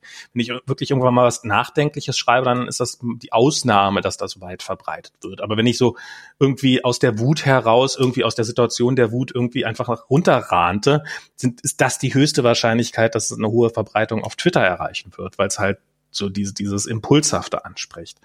Und ich glaube, das ist auch bei vielen von diesen ja. Feuilleton-Leuten der Fall. Du bist dann auch irgendwann in dieser Falle drin. Und selbst wenn du das vielleicht ähm, ja, es gibt halt dieses, dieses, dieses. Andererseits sieht man aber ganz häufig, dass diese Feuilleton-Leute ja gerade mit ihren rechten Positionen ihre eigene Karriere zerstören. Ne? Also bei Matusek hat man das ja so ein stetiger Niedergang. Er wird dann erst vom Spiegel gefeuert, dann auch noch von der Welt. Das stimmt. Und jetzt ist er, keine Ahnung, auf welchem, jetzt steht er auf der Bierkiste und so, ne? Also. Aber auch wahrscheinlich einfach, weil er nicht genug, weil er nicht hinreichend gut in der Lage war, ein Publikum damit zu gewinnen, mit, mit, mit seinem, also. Ähm, aber, aber, aber by the way, ähm, hörst du diesen ähm, KenFM, ähm, What, what the Ja. fuck happened to KenFM ja, Podcast? ja, Das ist echt ganz spannend, finde ich, weil also ähm, also die Leute, die hier so in Berlin wohnen, schon so ein paar länger, die kennen ja die Geschichte so ein bisschen live, weil ich, der war ja tatsächlich ein sehr bekannter Moderator bei Radio Fritz und genau. ähm, und, und, und hatte eine beliebte Sendung und man, man kannte den irgendwie und dann ist er halt so abgedriftet und ich habe das damals mitbekommen, aber jetzt mit diesem Podcast war es nochmal echt ganz hilfreich, weil die halt so ein bisschen die Hintergründe ja auch beleuchten und dann, ähm, ne, dass er halt irgendwie eine Zeit lang halt eine, eine Fernsehkarriere in den Blick genommen hatte, die dann aber nicht geklappt hat und dann bei Radio Fritz ein, einerseits super erfolgreich war, ähm, andererseits aber halt von den ähm, ja, Oberen da halt immer mehr Freiheiten beschnitten wurde und ähm, und und er, weil, weil ihm weil ihm das seine Spirenzien zu teuer wurden, was ihn dann halt so irgendwie gekränkt hat. Und dann merkt man halt irgendwie, ich glaube, das ist halt, das ist so, so, so ein Schlüssel, um diese Biografien zu verstehen, ist immer dieser Moment der Kränkung. Mhm. Ich glaube, der ist noch viel entscheidender als irgendwelche Karriereerwägungen. Wobei natürlich, du natürlich recht hast, also Ich weiß auch gar nicht, ob das unbedingt eine gemacht, Erwägung funktioniert, ist. ne? Ich weiß auch gar nicht, ob es eine Erwägung ist, ja. Also man, man, Ja. man, man, man, die Leute, man ist ja, das, ich meine, das machen wir ja alle so. Wir machen das, was, was, wo, worauf wir positive Antworten kriegen. Das heißt ja nicht, dass man unbedingt klickgeil ist, aber wenn man irgendwie, ich meine, so funktionieren auch schon kleine Kinder. Wenn, wenn man sie für irgendwas lobt, dann, dann machen sie es wieder und wenn man sie für etwas ausschimpft, dann machen sie es nicht nochmal. Und wenn man halt Ja. sieht, das eine funktioniert gut, dann macht man das halt. Ist ja auch, ist ja auch, ist ja ganz normal. Also wie, wie soll es sonst so gehen? Und die, die es nicht machen, von denen hört man dann halt nicht so oft was, weil die haben halt nicht diese gigantischen Massen an Lesern oder Hörern oder was auch immer. Gibt's ja, gibt's ja doch Gott sei Dank noch mehr als genug von. Ja, ja, das stimmt schon. Ähm, ja, Ja, und stimmt, ja, aber das diese ist dann ganze, echt auch schwierig, sich davon zu emanzipieren. ich, Aber, aber, aber, dieser, aber dieser Moment der Kränkung ist, glaube ich, schon nochmal ganz entscheidend, ne? Also, weil ich glaube, also du hast halt dann so jemanden wie ähm, Ken Jebsen, der halt, glaube ich, einfach auch ein mega Ego hat, ne? Ja. Also so, ohne Frage. Ich glaube, ich glaube, das kommt immer notwendig hierzu. Es sind immer Leute, die so ein mega Ego haben, also so wie du und ich, ähm, die dann halt aber irgendwie, Ego als ich. wer ich oder Ken? Ken Jebsen. Und du hast ein Ja, größeres also- Ego als ich. Das auf jeden Fall. Genau, also äh, wenn, wenn er sich umbringen wollte, würde er auf sein Ego steigen, runterspringen. ähm, Okay. Kannte ich nicht, wie man hört. ähm, und ähm, äh, da fällt mir gerade nur ein kleiner Einschub. Äh, gestern ähm, hatte war ja Tante bei diesem äh, äh, äh, war ja bei Lars Weißbrot in diesem Twitter Spaces über Ah, über ähm, Bitcoin erzählen. Jedenfalls äh, da, da da hat dann Lars Weißbrot irgendwie den Namen ähm, Evgeny Morozov genannt. Und worauf halt, äh, Tante kann den gar nicht leiden, ne? Ja. wurde er darauf angesprochen und dann meinte Tante den- den schönen Satz, ähm, Egi, äh, Evgeny Morozov hält sich für so intelligent, so intelligent ist kein Mensch oder sowas, hat er gesagt. Ja, Ähm, ja. ja, egal. Ähm, jedenfalls, ähm, was ich sagen wollte, ähm, ach so, äh, genau, also ein riesengroßes Ego, das dann halt irgendwie ähm, verletzt ist und aus dieser Verletzung heraus kommt so eine Abgrenzungsbewegung, so ein ganz starker Wunsch, glaube ich, halt sich abzugrenzen. Halt, die sind ja eh alle doof, ja. Also wenn die mich halt irgendwie jetzt hier so verletzen, dann ähm, äh, dann sind die ja sowieso böse. Dann sind das dann sind das die Bösen, ja. Und Mhm. meiner meiner eigenen Selbsterzählung müssen sie dann jetzt die Willens sein, ja. Und dann baust du sozusagen deine Welt Und du um. willst es ihnen natürlich auch zeigen. Genau, aber, aber einerseits, du baust dann halt dein Weltbild so um, dass die halt irgendwie böse sind. Und wenn dein Arbeitgeber halt irgendwie öffentlich-rechtlichen waren, wie jetzt bei KenFM, ja, dann sind halt die bei öffentlich-rechtlichen böse. Wer ist dann eigentlich noch böse? Ja, wer, wer hängt denn mit denen unter einer Decke? Und warum, äh, äh, und, und was, was für ein Weltbild wird da, und, und dann bist du ganz schnell auch total anschlussfähig an, sag ich mal, alternative Erzählweisen, ähm, der Welt, ja, weil natürlich alternative Zählweisen der Welt sich immer notwendig in der Opposition zu den Mainstream-Erzählweisen der Welt bewegen und aus dieser Abgrenzung halt ihre Legitimität ja auch äh, und Identität schöpfen. Und, und weil er da halt wahrscheinlich halt auch Teil davon. weil er auch schon vorher ganz gut da reingepasst hat. Also dass er also genau, schon vorher große Tendenzen sein, ja. hatte. Ja, ich fand das. Er hat ja vorher schon die äh, WTC Conspiracy. Das ist auch noch ein interessanter Aspekt, finde ich, den ich auch noch nicht so richtig reflektiert hatte. Aber im Endeffekt hat sich der Status von Verschwörungstheorien von damals zu heute ja auch total gewandelt. Ähm, ich weiß noch, dass ich halt selber, ich glaube, das haben wir auch schon drüber mal geredet, ähm, also da, ich weiß auch noch, dass ich damals 2001 auch noch irgendwie total fasziniert war von diesen mhm. Verschwörungstheorien, vor allem von dem Bröckers, was er da immer auf äh, Telepolis geschrieben mhm. hat. Und ähm, ja, und ich glaube, äh, KenFM, also Jen, äh, Ken Jebsen, der war dann halt auch da drauf. Ne? Und ja, äh, und ich, glaube, ich, ich, glaube auch, ehrlich gesagt, dass meine Faszination vielleicht auch ein Stück weit durch Ken Jebsen entstanden ist, weil ich habe den damals schon relativ regelmäßig auch gehört. Und ich fand den, er war jetzt definitiv nie einer von meinen Lieblingsmoderatoren, aber er war, ich hielt ihn definitiv für einen guten Moderator und hab schon hielt ihn für einen schlauen Mann und ähm, so nach dem Motto, na wenn der das sagt, dann ähm, dann dann lohnt sich das ja vielleicht mal da reinzugucken. Also das ist ähm, es ist definitiv auch über ja. diese ganze Telepolis Sachen und sowas entstanden, ganz ohne Frage. Da habe ich dann so dieses die regelmäßigen Kolumnen und sowas mir abgeholt. Aber so dieses ganze sich mit dem Thema auseinandersetzen und sowas ich, ich will sie mir jetzt nicht 100 Prozent, also man kann es nicht mehr restaurieren, weil ich weiß es halt nicht mehr, aber würde mich jetzt nicht überraschen, wenn, wenn ich, wenn er einer derjenigen gewesen, zumindest ein, eine der, der Kräfte, die dazu beigetragen hat, dass ich mich damals mit dem Thema beschäftigt hatte und das durchaus auch, ja, glaubwürdig fand, bis zu einem gewissen Grad.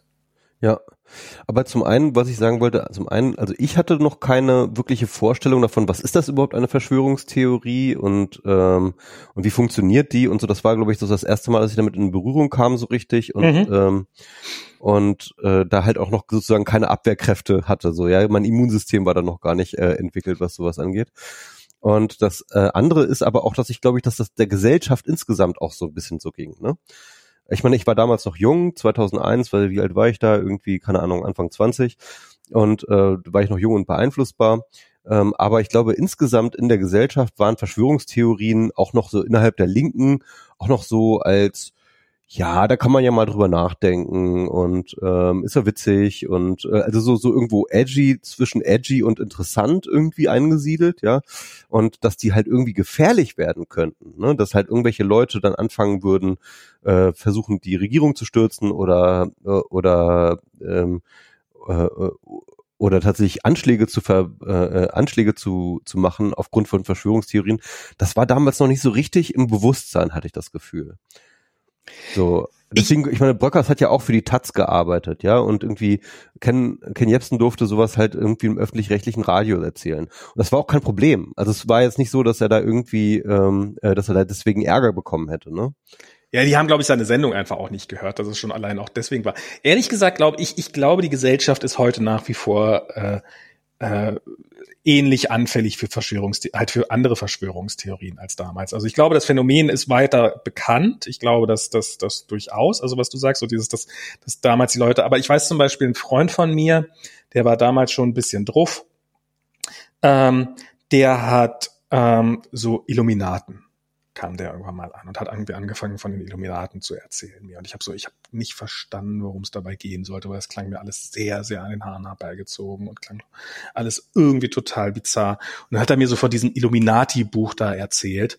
Ähm, also diesen diesen diesen Taschenbüchern. Das nie ernst gemeint war, ne, übrigens. Also das ist, ich habe das mal, ich habe ich hab mir das dann besorgt und habe es dann gelesen, habe mir dann alle vier Teile auf einen Stark irgendwie bei Amazon damals besorgt oder wie viele auch immer das sind. Und ich glaube, nach anderthalb Teilen habe ich es einfach aufgegeben, weil das ist einfach, es ist furcht, also es ist furchtbar. Das ist wirklich schlimmst. Also es ist halt so ein bisschen Softporno, ein bisschen sich über die Gesellschaft lustig machen, ein bisschen, es hat null irgendwie Substanz oder Tiefgang oder irgendwas. Das war wirklich einfach, ähm, und bis hin zu dem Punkt, dass ich dann dachte, ich hätte das falsche Buch jetzt hier irgendwie besorgt, habe ich dann, also, meinst du das? Ja, ja, genau, genau. Da steht's drin, da steht alles drin. Und, und das war, das, das war für mich dann damals auch so ein Ding, wo, wo ich, ich gerade auch mit dem so, ich, ich habe irgendwann mal, ich glaube, irgendwann mal war, saß ich mit ihm und habe irgendwie mit ihm diskutiert und wir saßen in einem Café und ich habe hab gesagt, so, ich, wenn ich dir, wenn dir jetzt jemand sagen würde, jedes Mal, wenn du nicht hinguckst, äh, fliegen Schweine über den Himmel, dann würdest du das auch glauben oder was. Ich, ich glaube, dass er von da ab äh, alle paar Sekunden nach oben geguckt hat. Ähm, und, und also schnell nach oben geguckt hat, ob vielleicht doch Schweine da sind. Okay, das ist ein bisschen klischee. Also es war, also ist jetzt vielleicht auch ein bisschen klischeehaft, aber das war, der ist halt wirklich, voll, also es war, das, es hat keinen Sinn gemacht. Es hat keinen Sinn gemacht, mit ihm zu argumentieren. Das war einfach, er war voll drin in diesem ganzen Ding. Und ja. Aber kannst du dich noch erinnern, was so bei dir so das Erlebnis oder der Erkenntnisprozess war, der dich halt so aus dieser 9-11 Verschwörungstheorie-Geschichte rausgeholt hat? Ich ich weiß nicht mehr, was es war, was mich da rausgeholt hat. Ich weiß, dass es sehr plötzlich kam. Ich weiß, dass ich, ich, ich habe auch mit Thorsten, mit dem ich keine Biersaufen war, mit dem habe ich mich dann irgendwann getroffen und dem habe ich vorher davon durchaus so erzählt und er hat sich das angehört und ich habe dem irgendwann mal gesagt, weißt du was, diesen ganzen Scheiß, ich bin da jetzt raus. Ich habe drüber nachgedacht. Ich weiß leider nicht mehr, was es war. Und das, das hat alles für mich sehr logisch Sinn gemacht. Das war, vielleicht war es die Tatsache, dass einfach sehr, sehr viele, also was mich immer an diesen, äh, an diesen 9-11-Verschwörungstheorien äh, unfassbar fasziniert hat, im negativen Sinne, wie, wie, wie friedlich nebeneinander koexistieren da Verschwörungstheorien, die sich ganz offensichtlich knallhart widersprechen. Also angefangen damit, dass, dass, dass, dass die Flugzeuge leer waren, dass die Flugzeuge, ähm, dass es gar keine Flugzeuge waren, dass, dass eh nie was ins World Trade Center reingeflogen ist, sondern es nur gesprengt worden ist. Und das sind so drei Theorien, die werden von Leuten, die sich alle zu den die, die werden alle von denen vertreten und, und die widersprechen sich da nicht. Die tragen ihre Theorien vor. Und, und, und das fand ich, und das war dann irgendwann mal für mich der Punkt, okay, da kann ich jetzt, ich, ich glaube, das war so die Logik, so dieses, das, das, das ist alles nicht beweisbar, das ist alles nicht belegbar, die kommen nicht weiter. Ich bin raus. Ja, das ist, das ist bei mir der Punkt gewesen. Also man muss dazu sagen, dass der Bröckers das ja schon ganz schlau gemacht hat. Ne? Der hat ja nie gesagt, ähm, es ist so und so gewesen, ja, ja. sondern er hat immer so, er hat erstmal die, die glaube ich durch äh, herumschwirrenden Verschwörungstheorien hat er so genommen und hat sie so strukturiert, hat gesagt, es gibt Theorie A, B, C und äh, keine Ahnung, das spricht für die und das spricht für die und äh, hat halt auch nie gesagt, irgendwie, es ist so und so, sondern es gibt halt vielleicht die Möglichkeit, es gibt vielleicht die Möglichkeit und alternative Möglichkeit die und hat dann halt auch immer so argumentiert, dass die offizielle Version ja auch irgendwie eine Verschwörungstheorie sei und deswegen äh, müsste die doch äh, auch nur sozusagen gleichberechtigt neben den anderen Verschwörungstheorien sein und so. So, so das war ja so mhm. Podcast, wie er so argumentiert hat. Er hat das schon schlau gemacht, das war ein schlauer Typ, ne? Und ähm, was ich halt ähm, daran so faszinierend fand, war natürlich, dass es so eine Serie war. Mhm. Es war, gab ja so, so praktisch, glaube ich, jede Woche irgendwie einen neuen Teil davon, ne? WTC Conspiracy Teil 12, ja. Und dann wird wieder ein langer Text, so mit neuen irgendwelchen faktoiden Bausteinen, wo dann wie gesagt wird, ja, aber hier, das kann doch nicht stimmen und das kann doch nicht stimmen. Und man hatte immer die ganze Zeit, jedenfalls am Anfang, das Gefühl, wenn man das so gelesen hat, so, boah, die sind da was auf der Spur. Und ähm, da ist was am, im, im Busch, ja. Und wahrscheinlich haben sie es bald äh, sozusagen gelöst, ja, irgendwie. Und es, es gab immer so ein bisschen so diese, diese, ähm, so, so ein Thrill. Ja, ja, ja. Man halt immer dachte so, ah, ähm, das kann jetzt nicht mehr lange dauern, dann fliegt alles auf, ja. Mhm. Und dann ist irgendwie ganz klar, was eigentlich passiert ist, ja. Und bleiben sie dran, ja. Ja, ja. Und das, und das hatte, das, das hat diesen Sog, den, der, der war, glaube ich, für mich auch ganz entscheidend, warum ich immer dran geblieben bin.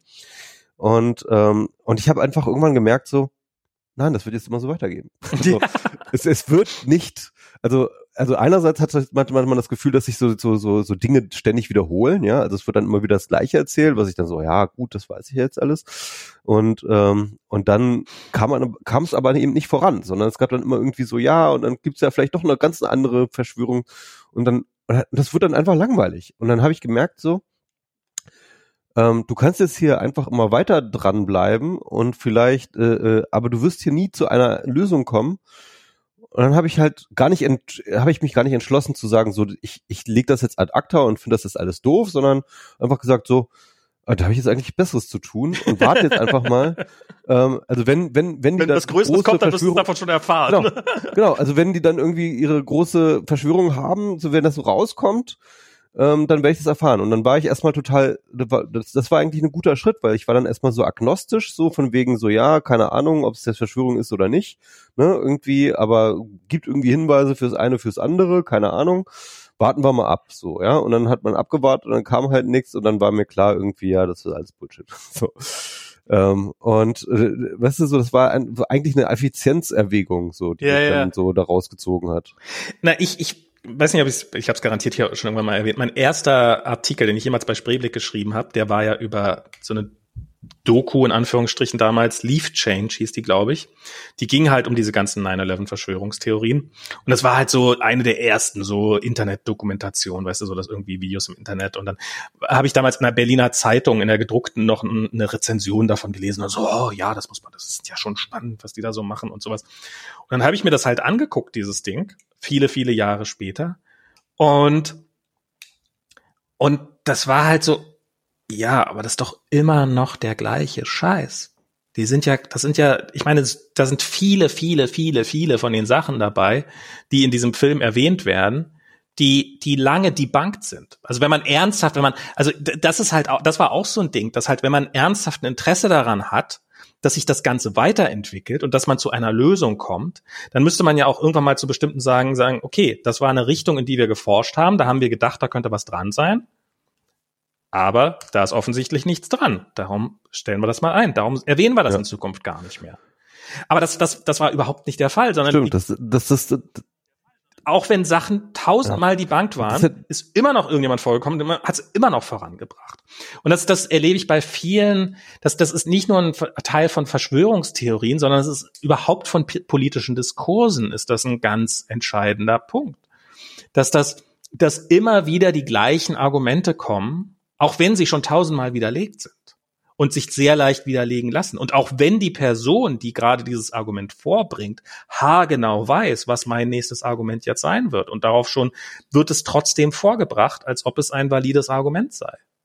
Das, das finde ich, das, das finde ich, das finde ich in, in sehr, sehr vielen dieser Diskussionen, finde ich, und das macht gerade auf Twitter, finde ich das so furchtbar anstrengend, weil wann immer irgend, so, irgendwo kommt immer noch jemand hinter einem Busch vor und wird immer noch mal dieses alte, lange, lange widerlegte Argument wieder aufkochen und wird dann glauben, ha, aber mir hast du nicht geantwortet, das heißt, dass ich recht habe. Ähm, und ja, stimmt, ja. Das, das, äh, Ja, ich, ich bin dann auch mal zu faul, auf irgendwelche längst die Banken Sachen nochmal zu antworten. Ja. Ja, ja, das ist dann halt, das ist, ich, ich, es, es bringt auch nichts. Es wird auch zu nichts führen. Also es gibt, du wirst vielleicht in einen von 100 Fällen wirst du jemanden haben, der dann manchmal sagt, na okay, vielleicht hat, also der, meistens kriegt man dann, also vielleicht manchmal, wenn man keine Antwort mehr kriegt, dass das so ein, so ein, naja, die geben dann halt auf oder weiß der Teufel was ist, aber ähm, das ist, das ist echt, echt schwer. Das ist auch, also so, auch bei diesen ganzen Krypto-Diskussionen und sowas. Das sind ja wirklich, das sind ja wirklich strunzdumme Argumente dabei, die trotzdem immer wieder kommen. Und äh, ja, es ist, ähm, aber so, so ist es einfach. ja. Und ich meine, Ja, es ist, ja. ist immer noch. Apropos, Ja. apropos, ähm, ich habe, glaube ich, noch nie in meinem Leben mich so intellektuell beleidigt gefühlt wie von diesem Wahlkampf. Oh Gott. Es ist so schlimm, oder? Und es wird funktionieren. Es ist so schlimm. Ja, und, und, und, Oder es funktioniert ja schon. ja, also es ist unfassbar. Das Laschet, ich, das, ich meine, wir, wir haben so viel über Laschet geredet in diesem Podcast, ja. Laschet! oh, Laschet, wahrscheinlich, ich will es nicht beschreien, aber ich glaube, ja, wahrscheinlich der dümmste Politiker, den wir in Deutschland haben. So weit würde ich nicht gehen. Ich glaube, da gibt's noch einige, die noch drunter gehen. Also ganz ohne Frage. Soweit, also Da wäre ich mir nicht das, das sicher. ist, das ist zu viel. Da wäre ich mir wirklich nicht das so ist, sicher. Das der ist zu viel. ist wirklich, der wirklich, der, der schlägt den Boden aus an Dummheit. Und ähm, der wird jetzt Bundeskanzler. Es ist nicht zu fassen. Es ist wirklich nicht zu fassen, wie auch nur irgendjemand auf die Idee kommen können, dieses Häufchen Wurst in ein Amt zu wählen oder auch noch irgendwie ins Kanzleramt. Es, es, es geht mir nicht ein. Es geht mir wirklich nicht ein. Der Typ, oh, also ich, ich finde den, ich finde den, ich finde den gefährlich, in seiner Dummheit gefährlich. Und es gibt immer diese, ähm, äh, diese Taxonomie, irgendwie so, ähm, es gibt so die dummen Faulen, ne? Die sind so egal. Es gibt dann die äh, faulen Intelligenten, das sind dann die, von denen die genialen Erfindungen kommen, ne? Und dann gibt es die ähm, fleißigen ähm, Intelligenten, die halt so ein bisschen der Backbone der Gesellschaft sind. Und dann gibt es noch die dummen Fleißigen. Und das sind die gefährlichen. Mhm. Die dummen Fleißigen. Die dann halt in ihrer Dummheit Dinge verändern, die Welt verändern zum Schlechten. Und, und das ist halt so hundertprozentig die Laschet-Kategorie. Ich, ich finde, ich neulich waren meine Eltern hier und haben auf Kolja aufgepasst. Da war ich noch im Krankenhaus und Diana ging es auch nicht so gut, die hatte eine Erkältung. Und darum haben meine Eltern hier auf Kolja ein bisschen aufgepasst und haben ihn bespaßt, weil ähm, er war nämlich auch krank, äh, auch erkältet, kein Covid, wir haben getestet. Ähm, und darum haben meine Eltern hier ein bisschen auf ihn aufgepasst. Und dann ist meine Mutter zwischendurch mal einkaufen gewesen und kam mit bergeweisen Spiel, äh, Süßigkeiten für das Kind zurück. Jetzt muss man dazu sagen, dass meine Mutter eine Person ist, die Zucker für Gift hält. Also die, die, die nur Rohrzucker nimmt und so, keinen industriell verarbeiteten Zucker, weil es Gift ist. Das hält sich aber nicht davon ab, das Kind vorn und hinten mit Süßigkeiten vollzustopfen. Was halt für Diana ist das halt so, so, so, was, was also ich meine, das ist das Großmuttergehen. Das, das, das ist, legt einfach an und dann, dann macht es, dass man Süßigkeiten kauft. Ja, na, das ist halt, ich, also du hast halt als Großeltern hast du eine ganz andere Erziehungsperspektive als als Elternteil. Weil wenn ich halt als Elternteil irgendwas mache, dann denke ich immer bei jedem, bei jeder Sache, die ich denke, denke ich halt gleich mit, okay, das muss ich jetzt dass jede Entscheidung, die ich jetzt treffe, also wenn ich jetzt sage, ja, du darfst heute nochmal Computer spielen, das heißt in Zukunft, dass dann nochmal ankommen wird und Computer spielen wollen. Und das, das, das hat halt alles langfristige Konsequenzen. Fast jede Entscheidung, die man trifft, hat langfristige Konsequenzen. Und du musst halt sagen, du musst jede Entscheidung, die du triffst, muss sich vor der Zeit irgendwie beweisen können und muss Teil einer einer Gesamt das ist natürlich bei weitem nicht immer der Fall, aber so wäre schon ganz gut, wenn es Teil einer Gesamtstrategie ist. Und das probiert man so auf die Reihe zu kriegen. Und ich habe das Gefühl, bei den Großeltern ist es einfach so, ich will, dass Kind heute glücklich ist. Und alles andere interessiert mich nicht. Und ich frage mich, ob das auch, also ob das, also zum, natürlich, sie sehen ihn nicht so oft. Sie müssen ja auch die negativen Konsequenzen dann, wenn sie irgendwas, wenn er dann irgendwie abends Bauchschmerzen hat und weil er zu viel Süßigkeiten gefressen haben, dann sind sie ja weg und dann kriegen sie es ja nicht mehr mit. Ähm, aber ich frage mich auch, ob das einfach auch so ein, so ein Perspektivwandel ist, wenn man einfach älter wird, dass man halt sich mehr auf das Hier und Jetzt und nicht mehr auf die Zukunft ausrichtet und dass man dementsprechend gleichzeitig seine Enkelkinder lieben kann, aber trotzdem keinen Handschlag tun würde, um dafür zu sorgen, dass sich das Klima nicht zu sehr, nicht noch mehr erhitzt, äh, überhitzt, als es äh, noch mehr zerstört, als es schon zerstört wird. Und ja, also wie, wie dieser Comic, ne? Irgendwie, wo der, äh, wo der Ältere zu dem Kind sagt, ich liebe dich, aber but I love fossil fuels more.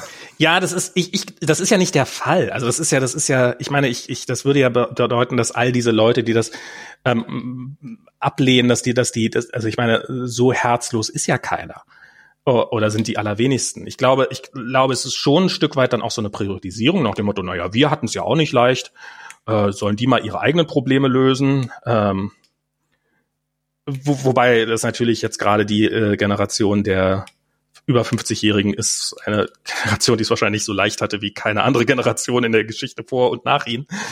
Ähm, aber ähm, ähm, also ich glaube, diese Denke steckt da schon mit drinne, aber ich glaube, es ist auch ein Stück weit sich vielleicht gar nicht mehr in der Lage sein, weil man vielleicht auch sich der Tatsache, also ich meine, so meine Eltern, die die, die, die wissen, wo sie beerdigt werden. Die haben das jetzt ähm, und, und die sind eigentlich nicht so irgendwie drauf, dass sie irgendwie da besondere Planung machen würden oder sowas. Aber die haben sich schon irgendwie quasi eine Grabstelle gekauft. Und äh, also die setzen sich halt stärker mit ihrer Vergänglichkeit, also die, die haben noch lange vor sich, aber die setzen sich halt schon stärker mit ihrer Vergänglichkeit auseinander. Und dann, dann entsteht vielleicht dieser Perspektivwechsel, na, wie soll es denn überhaupt möglich sein, dass ich als jemand, der in 10 Jahren, 15 Jahren weg ist, hier noch langfristige Auswirkungen auf diesen Planeten haben soll? Ähm, oder so. Ich habe keine Ahnung. Ich frage mich, ob das vielleicht irgendwie. Nee, ich glaube, es ist ein viel einfacher. Ich glaube, ähm, diese, dieses Bewusstsein für Begrenztheit solcher Ressourcen, ne, wie ja, Luft, ähm, die ist etwas, die man lernen muss. Und wenn du das nicht gelernt hast, dann ist es halt einfach, dann ist es dir fremd, ne? Ja, also hm. ähm, das kann, aber ich, vor allem, ich hab, ich, ich, wir müssen es doch, wir müssen es doch auch lernen. Wir sind doch auch noch dabei, es zu lernen. Meine ja, also, also, also was, was, was ja interessant ist. Ne? Also wenn du jetzt zum Beispiel die Generation deiner Eltern oder meiner Eltern, die sind glaube ich ungefähr gleich alt, so nimmst, ne? das sind ja alles so Kriegskinder, ne? Na, mein, ja, ja, Also halt so oder Nachkriegskinder, Nachkriegskinder mhm. ja, Nachkriegskinder, ähm, die halt so ihre Kindheit zumindest in einen absoluten Mangel ähm, erlebt haben, ne? Mhm. wo es auch wirklich auch zu Hunger kam, wo es auch wirklich zu Schwierigkeiten also kam. Ich glaube, mein Vater hat nie Mangel erfahren. Ja, also meine Eltern schon. Ähm, also jedenfalls. Ja, okay, also ich glaube, ähm, deine Eltern sind doch nochmal etwas älter als meine Eltern. Also mein Vater ist halt ähm, Jahrgang 39, meine okay, Mutter 45. Ja. Mein, mein, naja, mein, meine, mein Vater ist 51, also. Okay, na gut.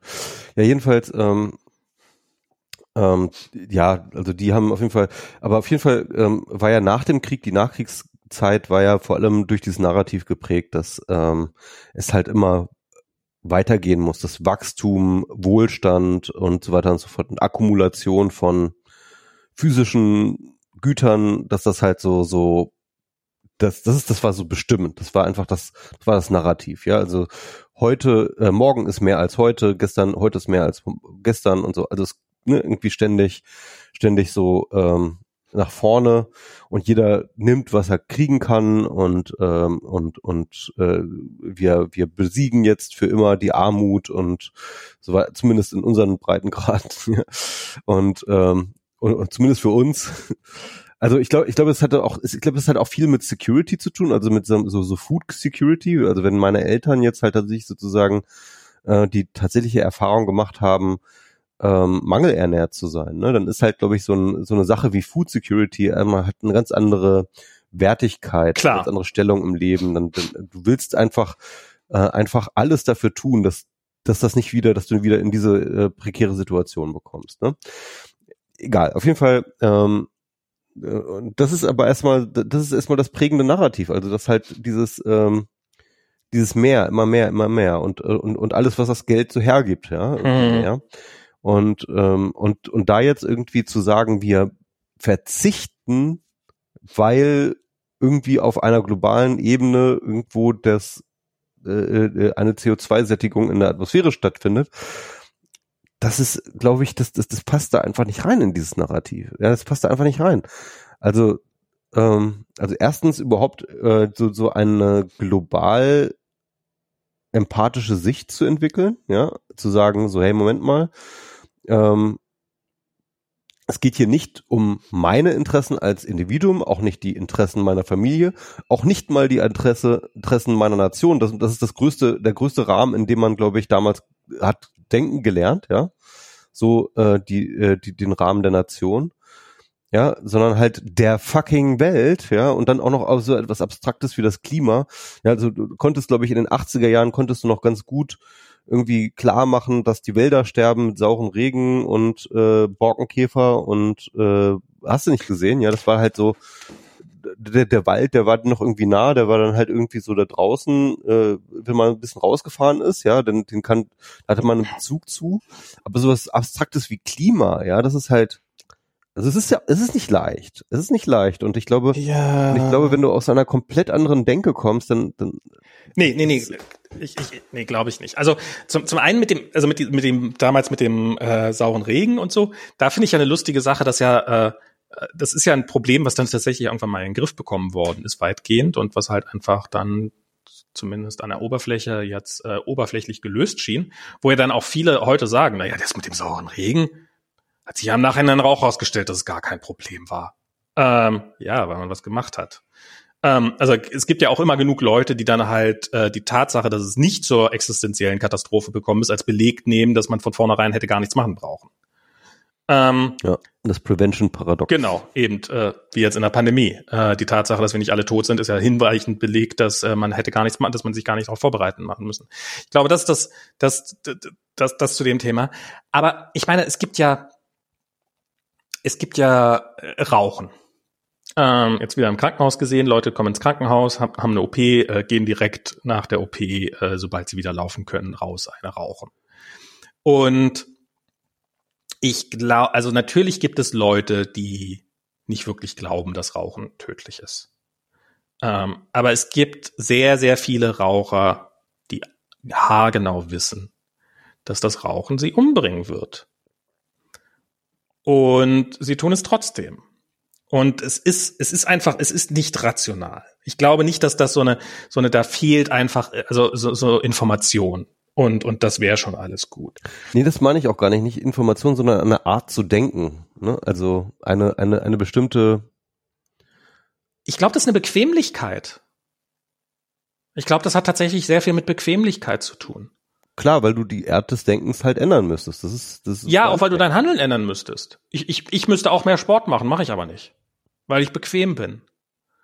Und, ähm, und eben, wenn da irgendjemand, wenn ich da halt Leute sehe, die, und ich gehöre ja dazu, die halt, ich meine, ich war jetzt im Krankenhaus, weil äh, ich etwas, äh, äh, eine Krankheit habe, die, also die, die genetisch ist und so. Ich bin auf jeden Fall ein Kandidat dafür. Aber einer der Gründe, warum ich die habe, ist halt, weil ich mich falsch ernähre. Weil ich zu viel esse, weil ich zu kalorienreich esse, zu fettig, zu bla bla bla, zu wenig frisches Obst, Gemüse, diese Sachen.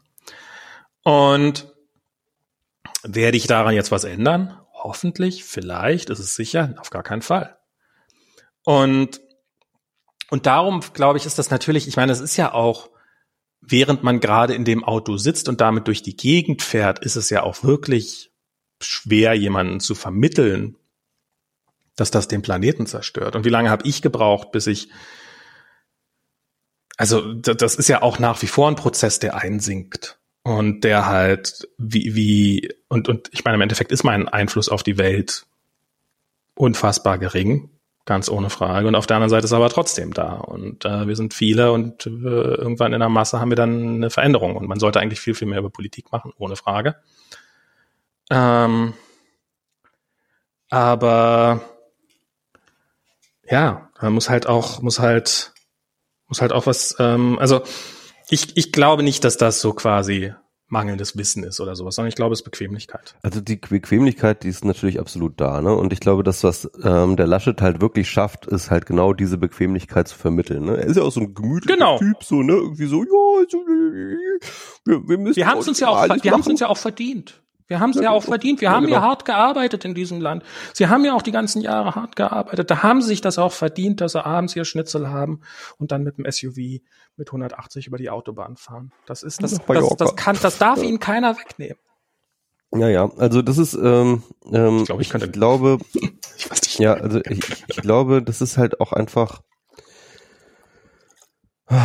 ich weiß nicht, also, ähm, also, also ich glaube, er wird halt genau deswegen gewählt, ne? Also weil er Ja. diese, weil er diese Bequemlichkeit verspricht, das ist, das, er, er beschützt sie quasi davor, Genau. ne, dass halt irgendwie sich etwas ändern soll. Das ist so, so ein bisschen das Wahlversprechen der CDU gerade. Ich glaube, Und, das war schon ähm, immer Kernbotschaft der Ja CDU. klar, bei Merkel auch schon natürlich, ne? Also Merkel war ja auch ganz groß dieses, ähm, wobei sie dann halt noch ein bisschen stärker polar, äh, entpolarisiert hat. Glaube ich, noch, als, Ja. als das äh, äh, der äh, Laschet vermag. Und das Interessante bei Merkel war ja auch, dass sie ja eventuell konnte man konnte sie sich das auch viel mehr erlauben dieses ähm, es darf nicht es muss sich nichts ändern weil irgendwie glaube ich so richtig die Hardcore Dringlichkeit also ähm, die ist erst so in den letzten Jahren so richtig zur Anxiety geworden ne also die war natürlich schon vorher da ne rein faktisch äh, aber ähm, ich glaube so das Bewusstsein in der Gesellschaft das ist jetzt in den letzten Jahren noch mal echt stark gestiegen dass sich Dinge geändert Naja, also äh, sagen wir mal so, in der Pandemie, da war, fand ich, schon ein deutlicher Unterschied zwischen Merkel und Laschet zu erkennen gewesen. Ähm, also während Merkel ganz klar gesagt hat, Dinge müssen passieren und halt auch Druck gemacht haben, dass Dinge sich verändern und dass Dinge passieren, war halt Laschet die ganze Zeit über ein Bremser. Also ich glaube, der ist da schon Ja, noch mal eine andere. Merkel wusste eigentlich auch immer schon, dass was zum Klimawandel gemacht werden muss. Genau, ne? ich meine, die war- meine, die war Umweltministerin. Ja diese, genau, und als Umweltministerin hat die halt Dinge gesagt, ähm, äh, die, die, die, die heutzutage so von Klimaaktivisten kommen, ja, Ja, ja. also so, so die Rhetorik. Und im Endeffekt, äh, die, das kann man ja echt vorwerfen, ne, so das, ähm, Also und dass, dass sie eigentlich diese Handlungsdruck eigentlich, die, die hatte, den hatte sie, also rein Ja, aber nicht, ne? also ich meine, die, die hatten ja, hatte ja nicht nur sie, die hatte die gesamte Gesellschaft eigentlich. Wir wussten ja alle schon die ganze Zeit über was passiert. Und es ist halt, und ich glaube, das ist auch, ich, ich weiß noch, wie ich in der, in der Schule war, also äh, vor 20 Jahren, wie ich mit irgendwelchen Mitschülern darüber diskutiert haben und die halt damals schon so, ja, nee, Öl wird's für immer geben und, und so. Und damals war ja die Rede von Peak Oil, was ja dann auch tatsächlich nie passiert ist. Und ähm, also Peak Oil war halt die, Theor die Idee, dass äh, irgendwann mal die Menge an förderbarem Öl abnimmt, einfach ganz rapide und dass es dann einfach weniger Öl gibt und man da nichts machen kann.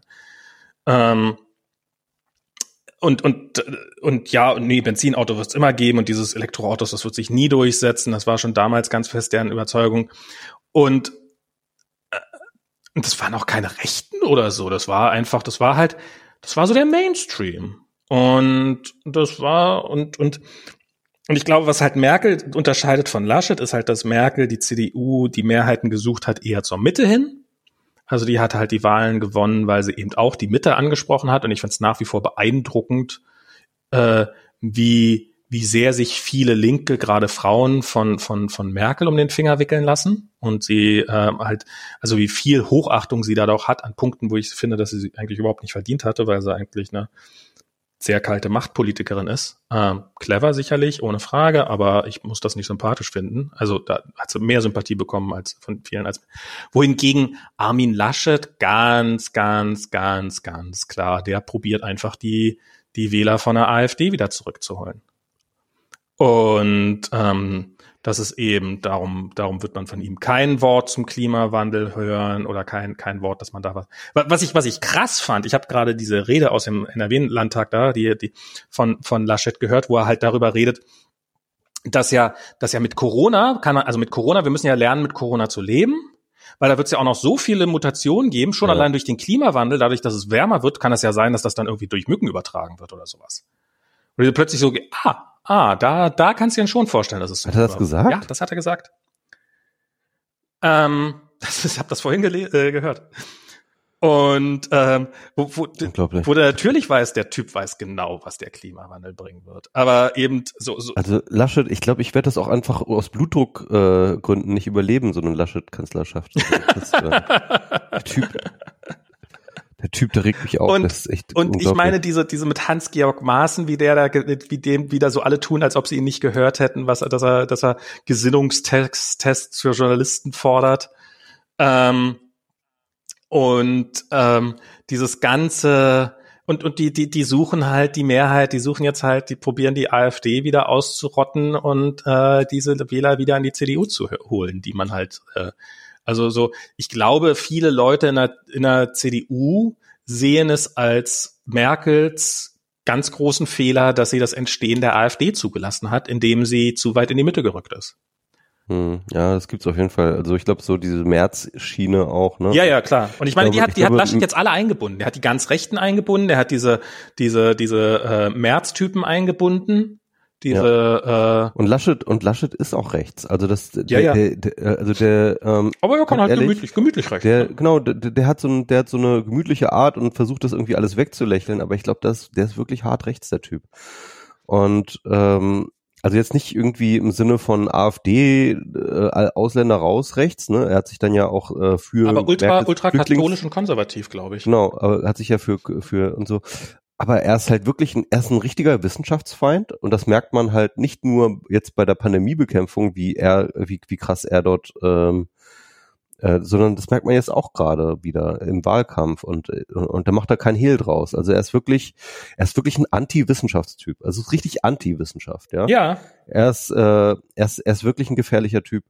Und, und ich bin, was ist so, ich bin auch einfach, ich bin, ich bin auch wahnsinnig frustriert, weil ich glaube, dass die Grünen definitiv einen Shot gehabt hätten, mhm. so gegen die, gegen, ähm, gegen ähm, Armin Laschet und dass aber dieser Negativwahlkampf dem jetzt auch wirklich ein Ende bereitet hat. Und da muss man erstens auch mal kurz an der allgemeinen Intelligenz zweifeln, die halt wirklich an solchen Sachen wie dem Lebenslauf sich hat.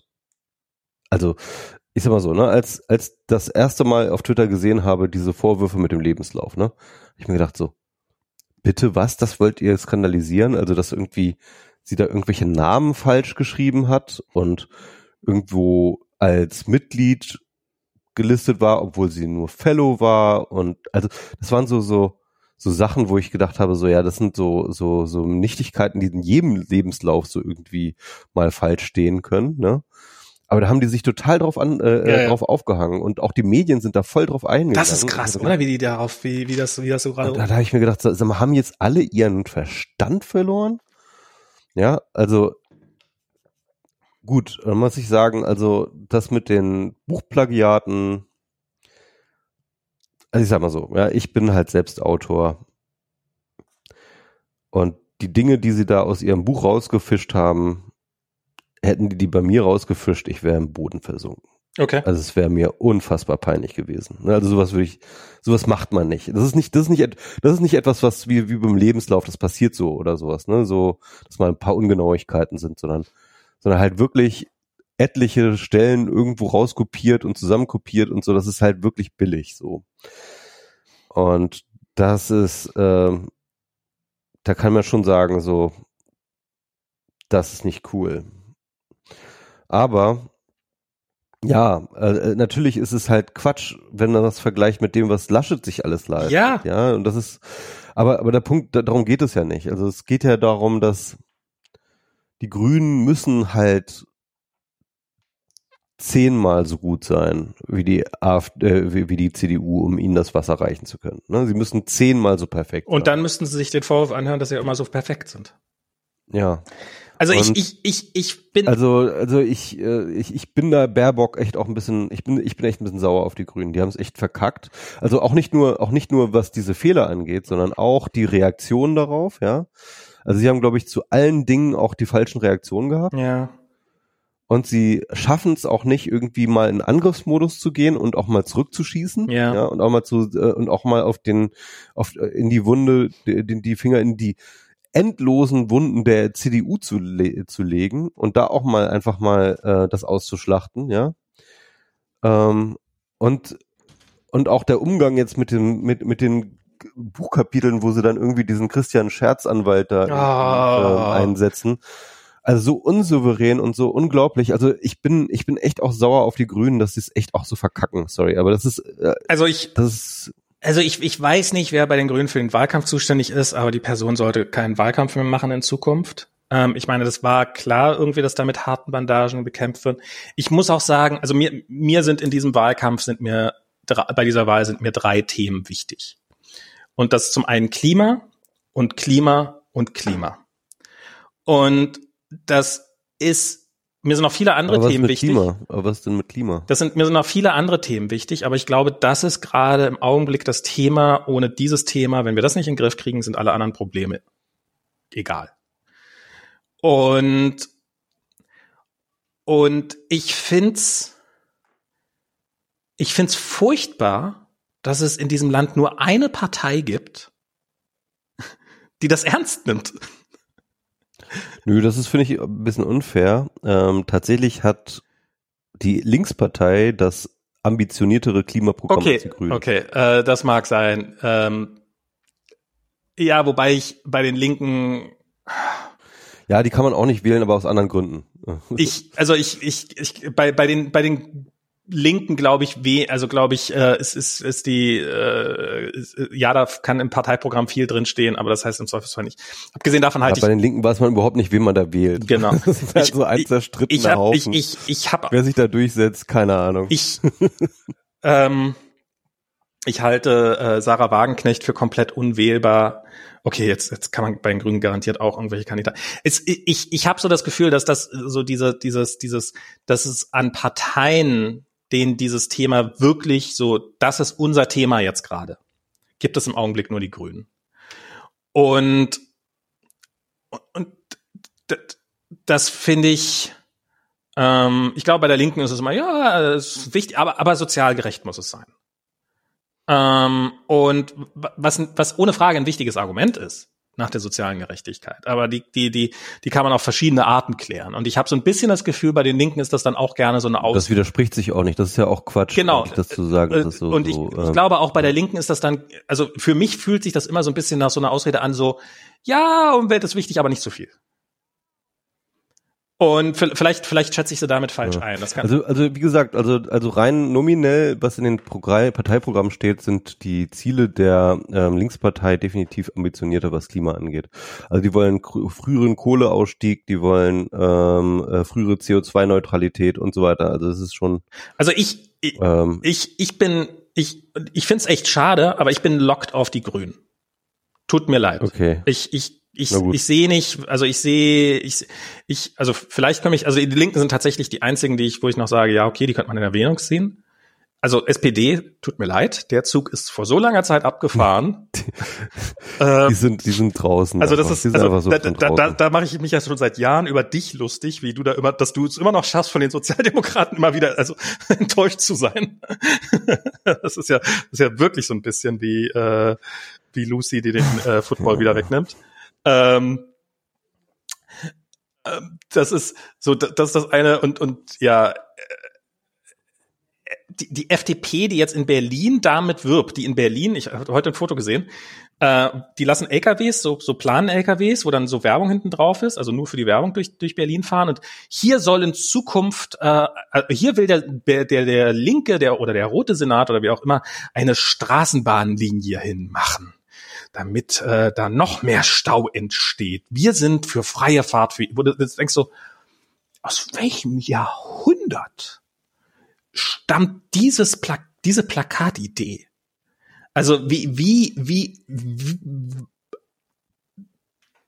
egal, also ja. FDP ist, ist, ist, ist, ist komplett raus. Ähm, äh, ja, die waren gar nicht ja, drinne. So. Ähm, CDU, ja, also ja, okay, also e-, eigentlich bleibt nichts außer Linken und Grün und ähm, und ich hätte gern mehr Alternativen. Ich hätte gern mehr Parteien. Ich fände, ich würde es mal, ich frage mich seit Jahren, warum ist den Konservativen, denen die Bewahrung ja im Namen steckt, die sagen, wir sind dafür, dass das Gute bewahrt wird. Warum, warum trifft das nicht für die Umwelt zu?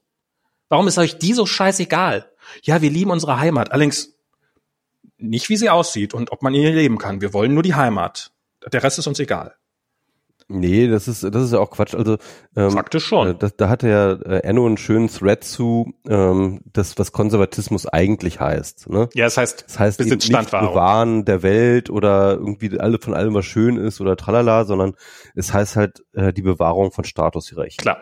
Ne? Und, äh, und das fand ich sehr, sehr gut ausgearbeitet. Und, äh, Na ja, aber die Konservativen haben sich schon halt. immer mit ihrer Heimatliebe und sowas. Das ist schon. Ja, natürlich, das ist aber alles Rhetorik. Das, das ist, ja, ja, klar, aber, aber. Das ist alles Rhetorik, weg damit. Äh, ähm, äh, Heimatliebe im Sinne von Nationalismus, ja, ist halt auch nur als Tool zur Statusbewahrung. Ne?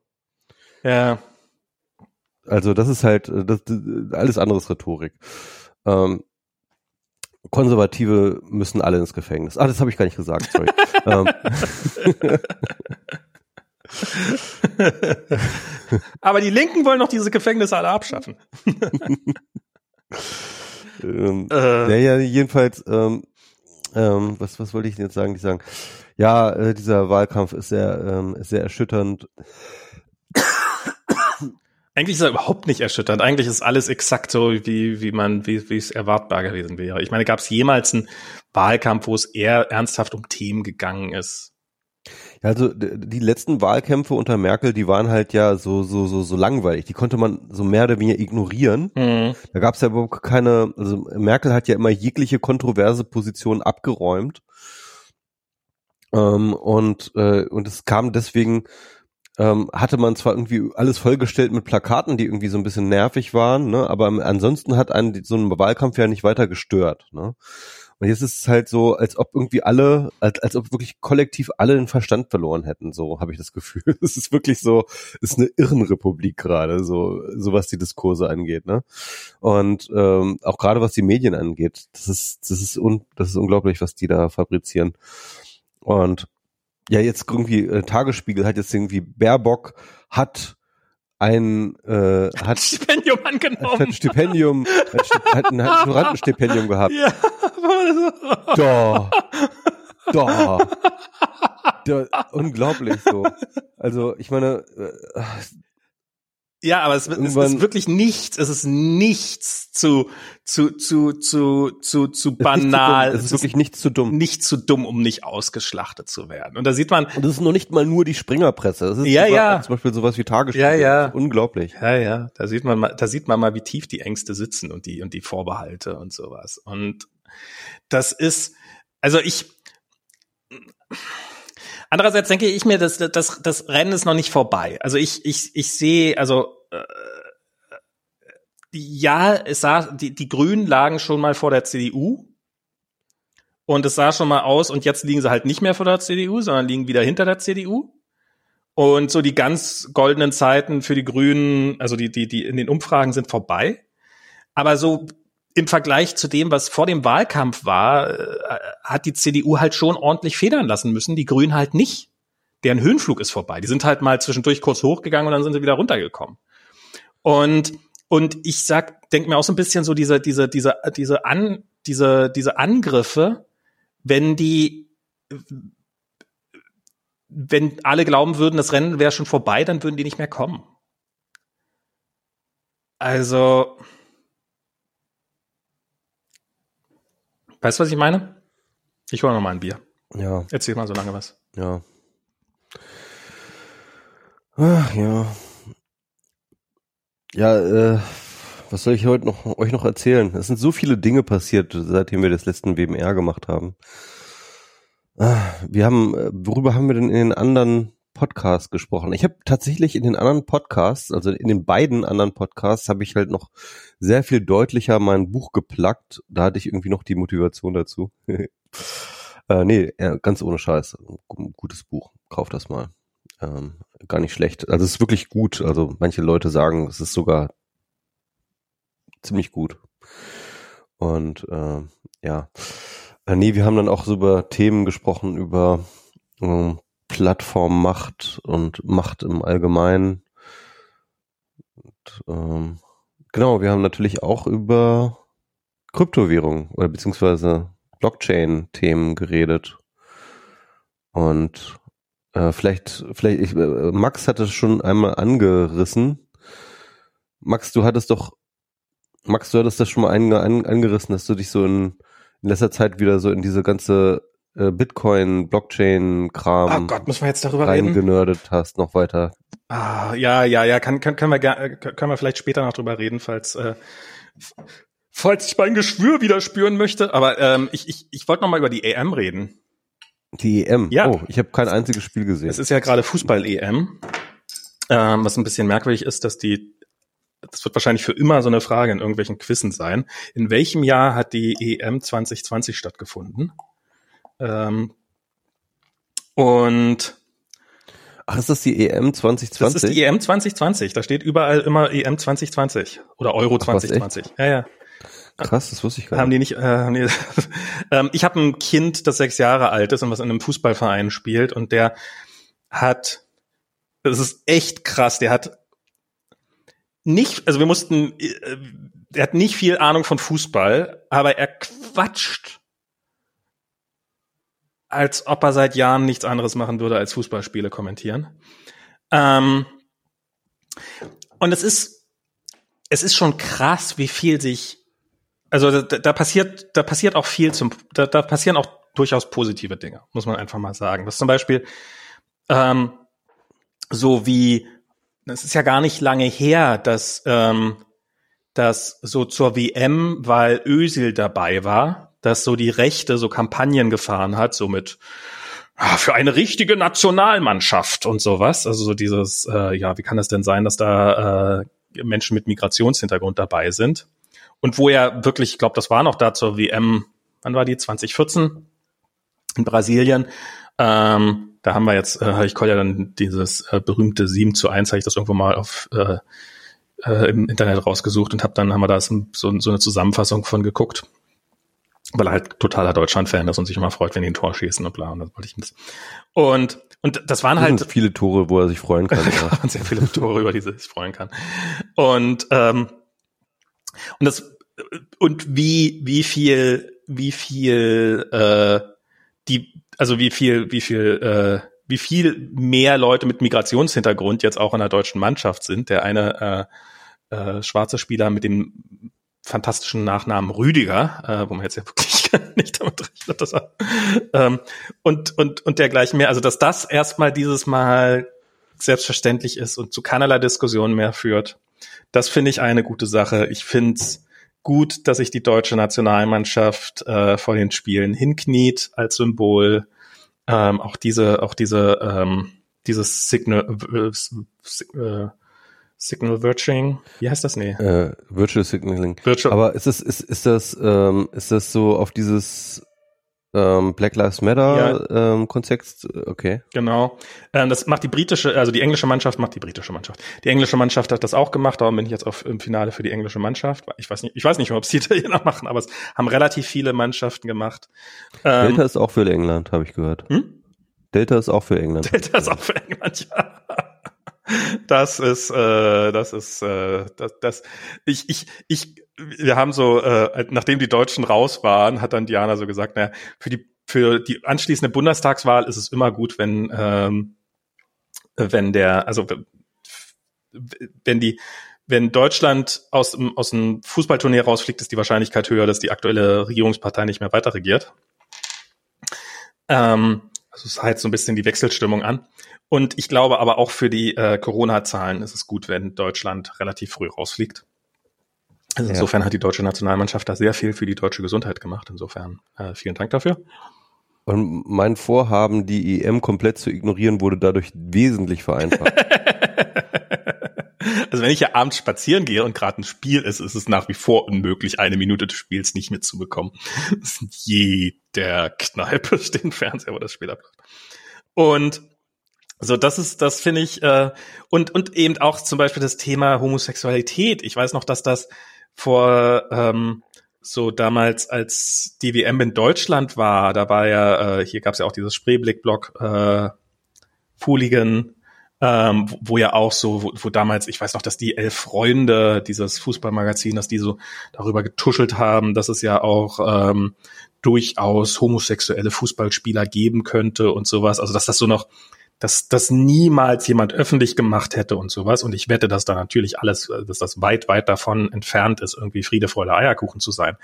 Aber das, ja, das ist, das ist ja immer noch so, oder? Ich ja, aber das, das jetzt halt. Dass im Profi, Profifußball da irgendjemand sich outet, das ist auch irgendwie, das ist, glaube ich, irgendwie ein oder zweimal passiert oder so. Aber dass der Kapitän der deutschen Nationalmannschaft die Kapitänsbinde, die Regenbogenfarben hat, das ist, ist, ist ein dummes Symbol. Aber das deutet auch darauf hin, dass sich doch Dinge verändert haben und dass sich Dinge ändern. Und ah, ich weiß nicht, ob ich das so positiv, also, also ob ich das jetzt so kaufe, weil ganz ehrlich, ähm, so wie ich das mitbekommen habe, es gibt ja so so ähm, halt anonyme Berichte von äh, Profifußballern, die halt sagen, so nee, also äh, das ist nicht das Umfeld, in dem ich mich traue, mich zu outen. Ja, also ich, ich meine, das ist, da, da sind noch viele, viele, viele, viele Schritte notwendig. Um Himmels Willen. Also das ist. Äh, Und ich bin mir, ich bin mir hundertprozentig sicher, dass, dass da auch äh, in den Nationalmannschaften und auch überhaupt in den, in, in den Topclubs äh, äh, äh, Closet Homosexuelle rumlaufen, Absolut. die sich nicht trauen, sich zu outen. Ganz ohne Frage. 100 Prozent. Stimme ich total mit dir überein. Gar keine Frage mehr. Und da hilft auch ein Regenbogen. Armband. Naja, ich glaube aber schon, dass sich die Schlagrichtung ein bisschen geändert hat. Ich, ich glaube schon, dass ich insofern, dass halt das dann vor zehn Jahren oder vor 15 Jahren das schon noch so war, dass das, das nachher, naja, die, das, das ist ja auch, ist ja auch gut, wenn die alle nicht schwul sind und dass das ähm, oder diese Homosexuellen sind ja auch was Merkwürdiges. Und dass jetzt schon die offizielle äh, Lesung zumindest ist, also dass der Fußball zumindest anerkannt hat, ähm, dass das existiert und dass es, äh, dass, dass, äh, dass das dazugehört und dass es Teil äh, dieser Gesellschaft und damit auch irgendwo der Fußballmannschaft ist. Und ich glaube schon, dass es den, äh, dass es, dass es Leuten, dass es Menschen in diesen Mannschaften sich leicht, es leichter machen würde, sich zu outen. Ich sage nicht, dass es ihnen leicht macht, das ist nach wie vor wahrscheinlich sehr, sehr schwer und ich glaube, man wird dafür. Und ich meine, es ist nach wie vor so, dass äh, schwarze Fußballspielern äh, rassistisch beleidigt werden auf dem Spielfeld äh, von Fans, von wahrscheinlich eher nicht von anderen Spielern ähm, und dergleichen mehr. Also das ist aber also ich sage nicht, dass es einfach ist, ganz, äh, ganz und gar nicht. Aber, was, aber ich glaube, es ist trotzdem was passiert. Und das finde ich, kann man auch mal anerkennen. Und das fand ich schon so hm, irgendwie so. Okay. Ja, things are still happening. Und, ähm, und auch wenn es manchmal oder uns oft so vorkommt, als wenn so ein gigantischer konservativer Backlash äh, am Laufen wäre, eigentlich glaube ich, ist unsere Gesellschaft in großen Teilen doch sehr, sehr viel toleranter und offener geworden und hat sich auch durchaus in eine eher positive Richtung entwickelt. Ich fand das jetzt im Krankenhaus habe ich ähm, habe ich da mit äh, habe ich halt in einem Zimmer gelegen mit jemanden, der war so der war exakt drei Jahre älter als ich, also äh, wird jetzt 46, also hatte gleich. Ich dachte, der wäre 80. Ne, ist, ist, wir war, ich war lag in einem Viermannzimmer. Äh, okay. Also ähm, und mit dem habe ich mich soweit ganz gut verstanden. Wir haben uns ein bisschen unterhalten und sowas. Und der hat von seiner Tochter erzählt. Und meinte, ja, diese Kinder heutzutage, die, die haben ja auch nicht, die, die, die legen ja auch auf ganz andere Sachen, legen die ja Wert. Das ist ja, ob die, also als ich damals jung war, ich wollte so dringend, so schnell wie es geht, einen Führerschein haben. Und heute, ich habe meiner Tochter gesagt, hier, ich leg dir was zum Führerschein dazu. Und sagte, nee, brauche ich gar nicht. Und die saufen auch gar nicht mehr.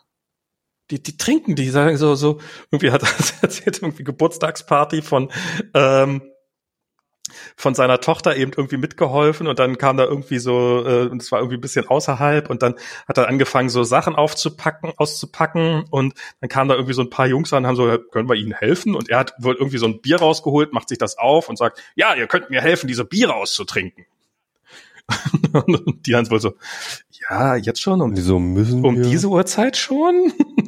es ist doch, es ist doch gerade mal so halb fünf.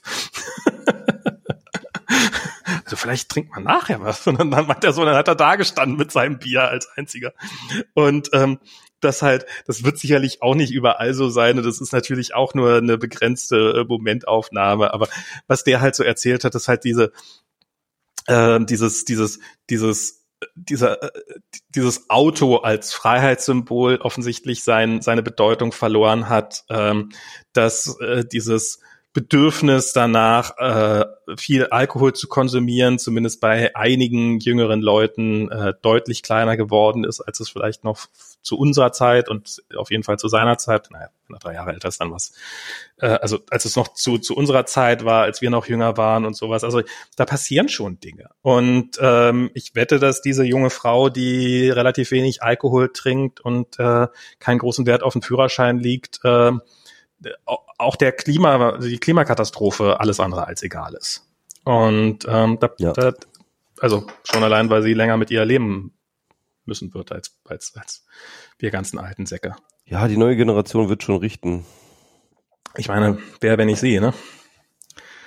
Ja. Aber es ist schon, ich, ich finde es, ich finde so die letzten Tage, so wenn ich irgendwie so diese, bei tagesschau.de war heute ja in äh, Nordrhein-Westfalen sind jetzt wegen der Starkströme, äh, Starkregen einige Autobahnen abgesoffen und mussten gesperrt werden und ähm, so die die die die ich ich kenne jetzt meine Schwiegermutter will umziehen. Die will, die die wohnen in einem Haus und ähm, der Grund für den Umzug ist der Klimawandel. Weil die wohnen halt in so einer Ecke, wo es wo es ähm, wo, wo nicht so viel Wind ist.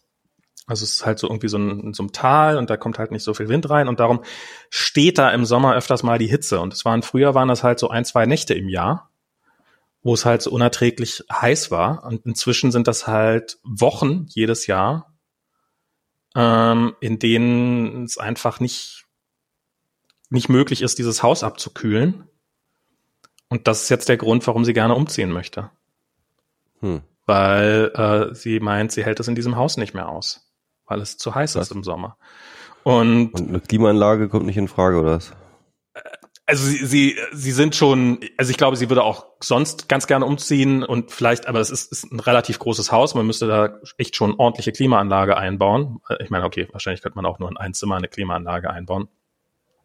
Also es würde sicherlich alles gehen, aber das ist halt, ist halt so, es geht auch in unseren Kreisen, also es ist nicht, ja, ist nicht mehr irgendwie ja. so ein weit weges Thema, sondern ähm, wir werden demnächst wahrscheinlich die meisten von uns Leute kennen, die halt und eben wenn wir uns jetzt angucken, ich habe mir auch mal angeguckt, wie wird sich denn hier eigentlich so das Klima entwickeln und ähm, und wir würden ja, wir suchen ja so ein bisschen nach einer Wohnung äh, in Berlin, so verzweifelt äh, wie wie das ist.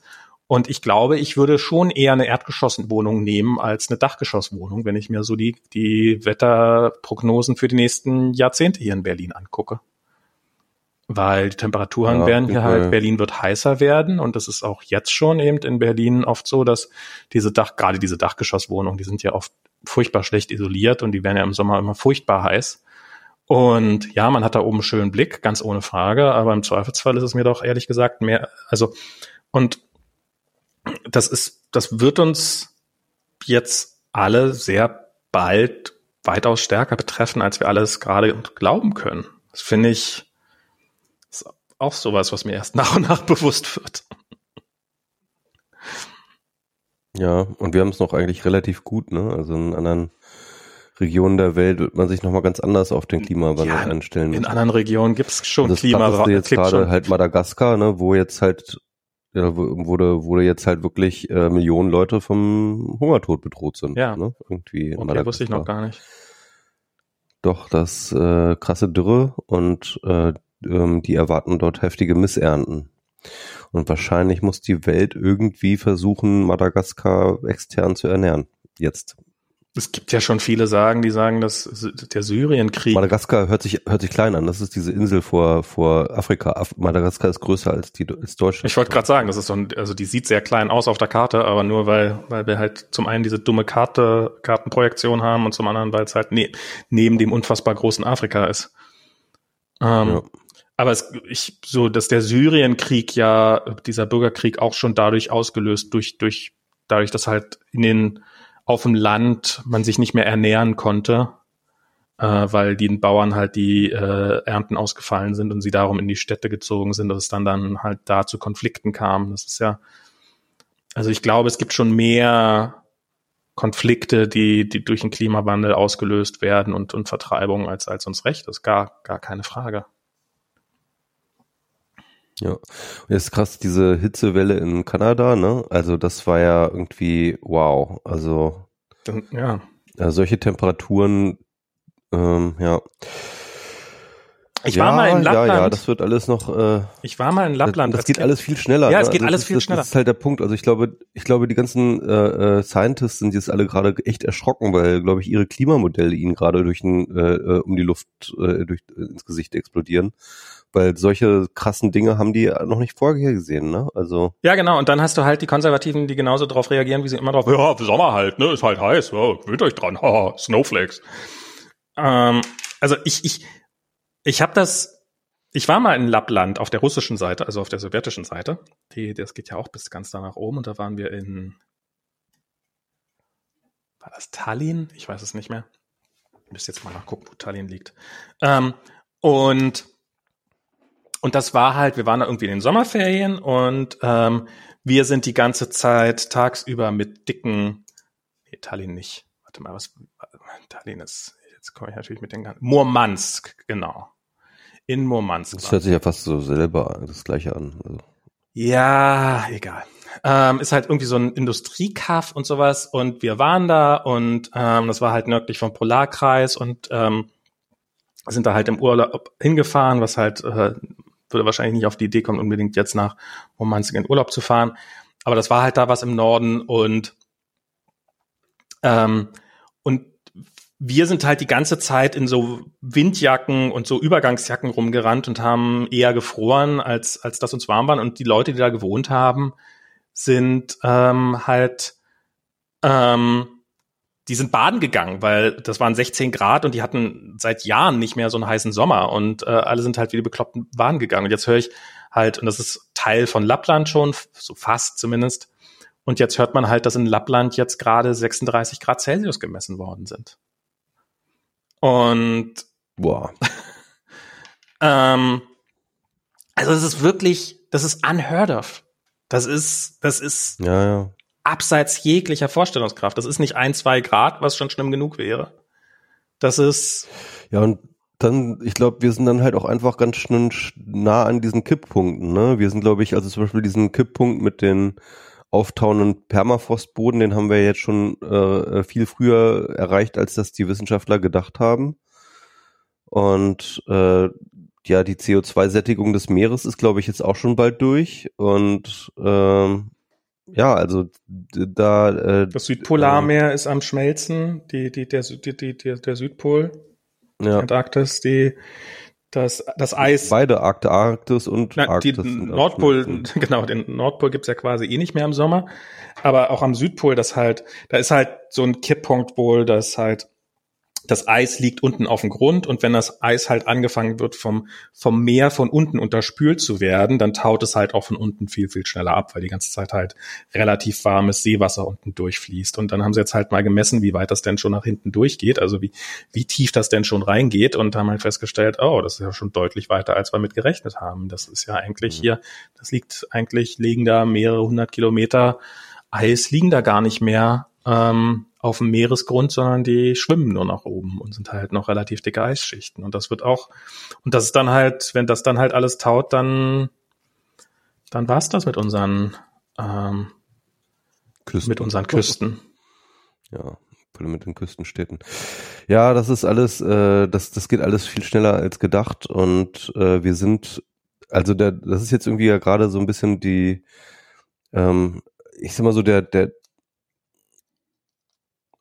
der Schlachtruf 1,5 Grad, ne? Mhm. Ich fürchte, der ist überhaupt nicht mehr glaubwürdig.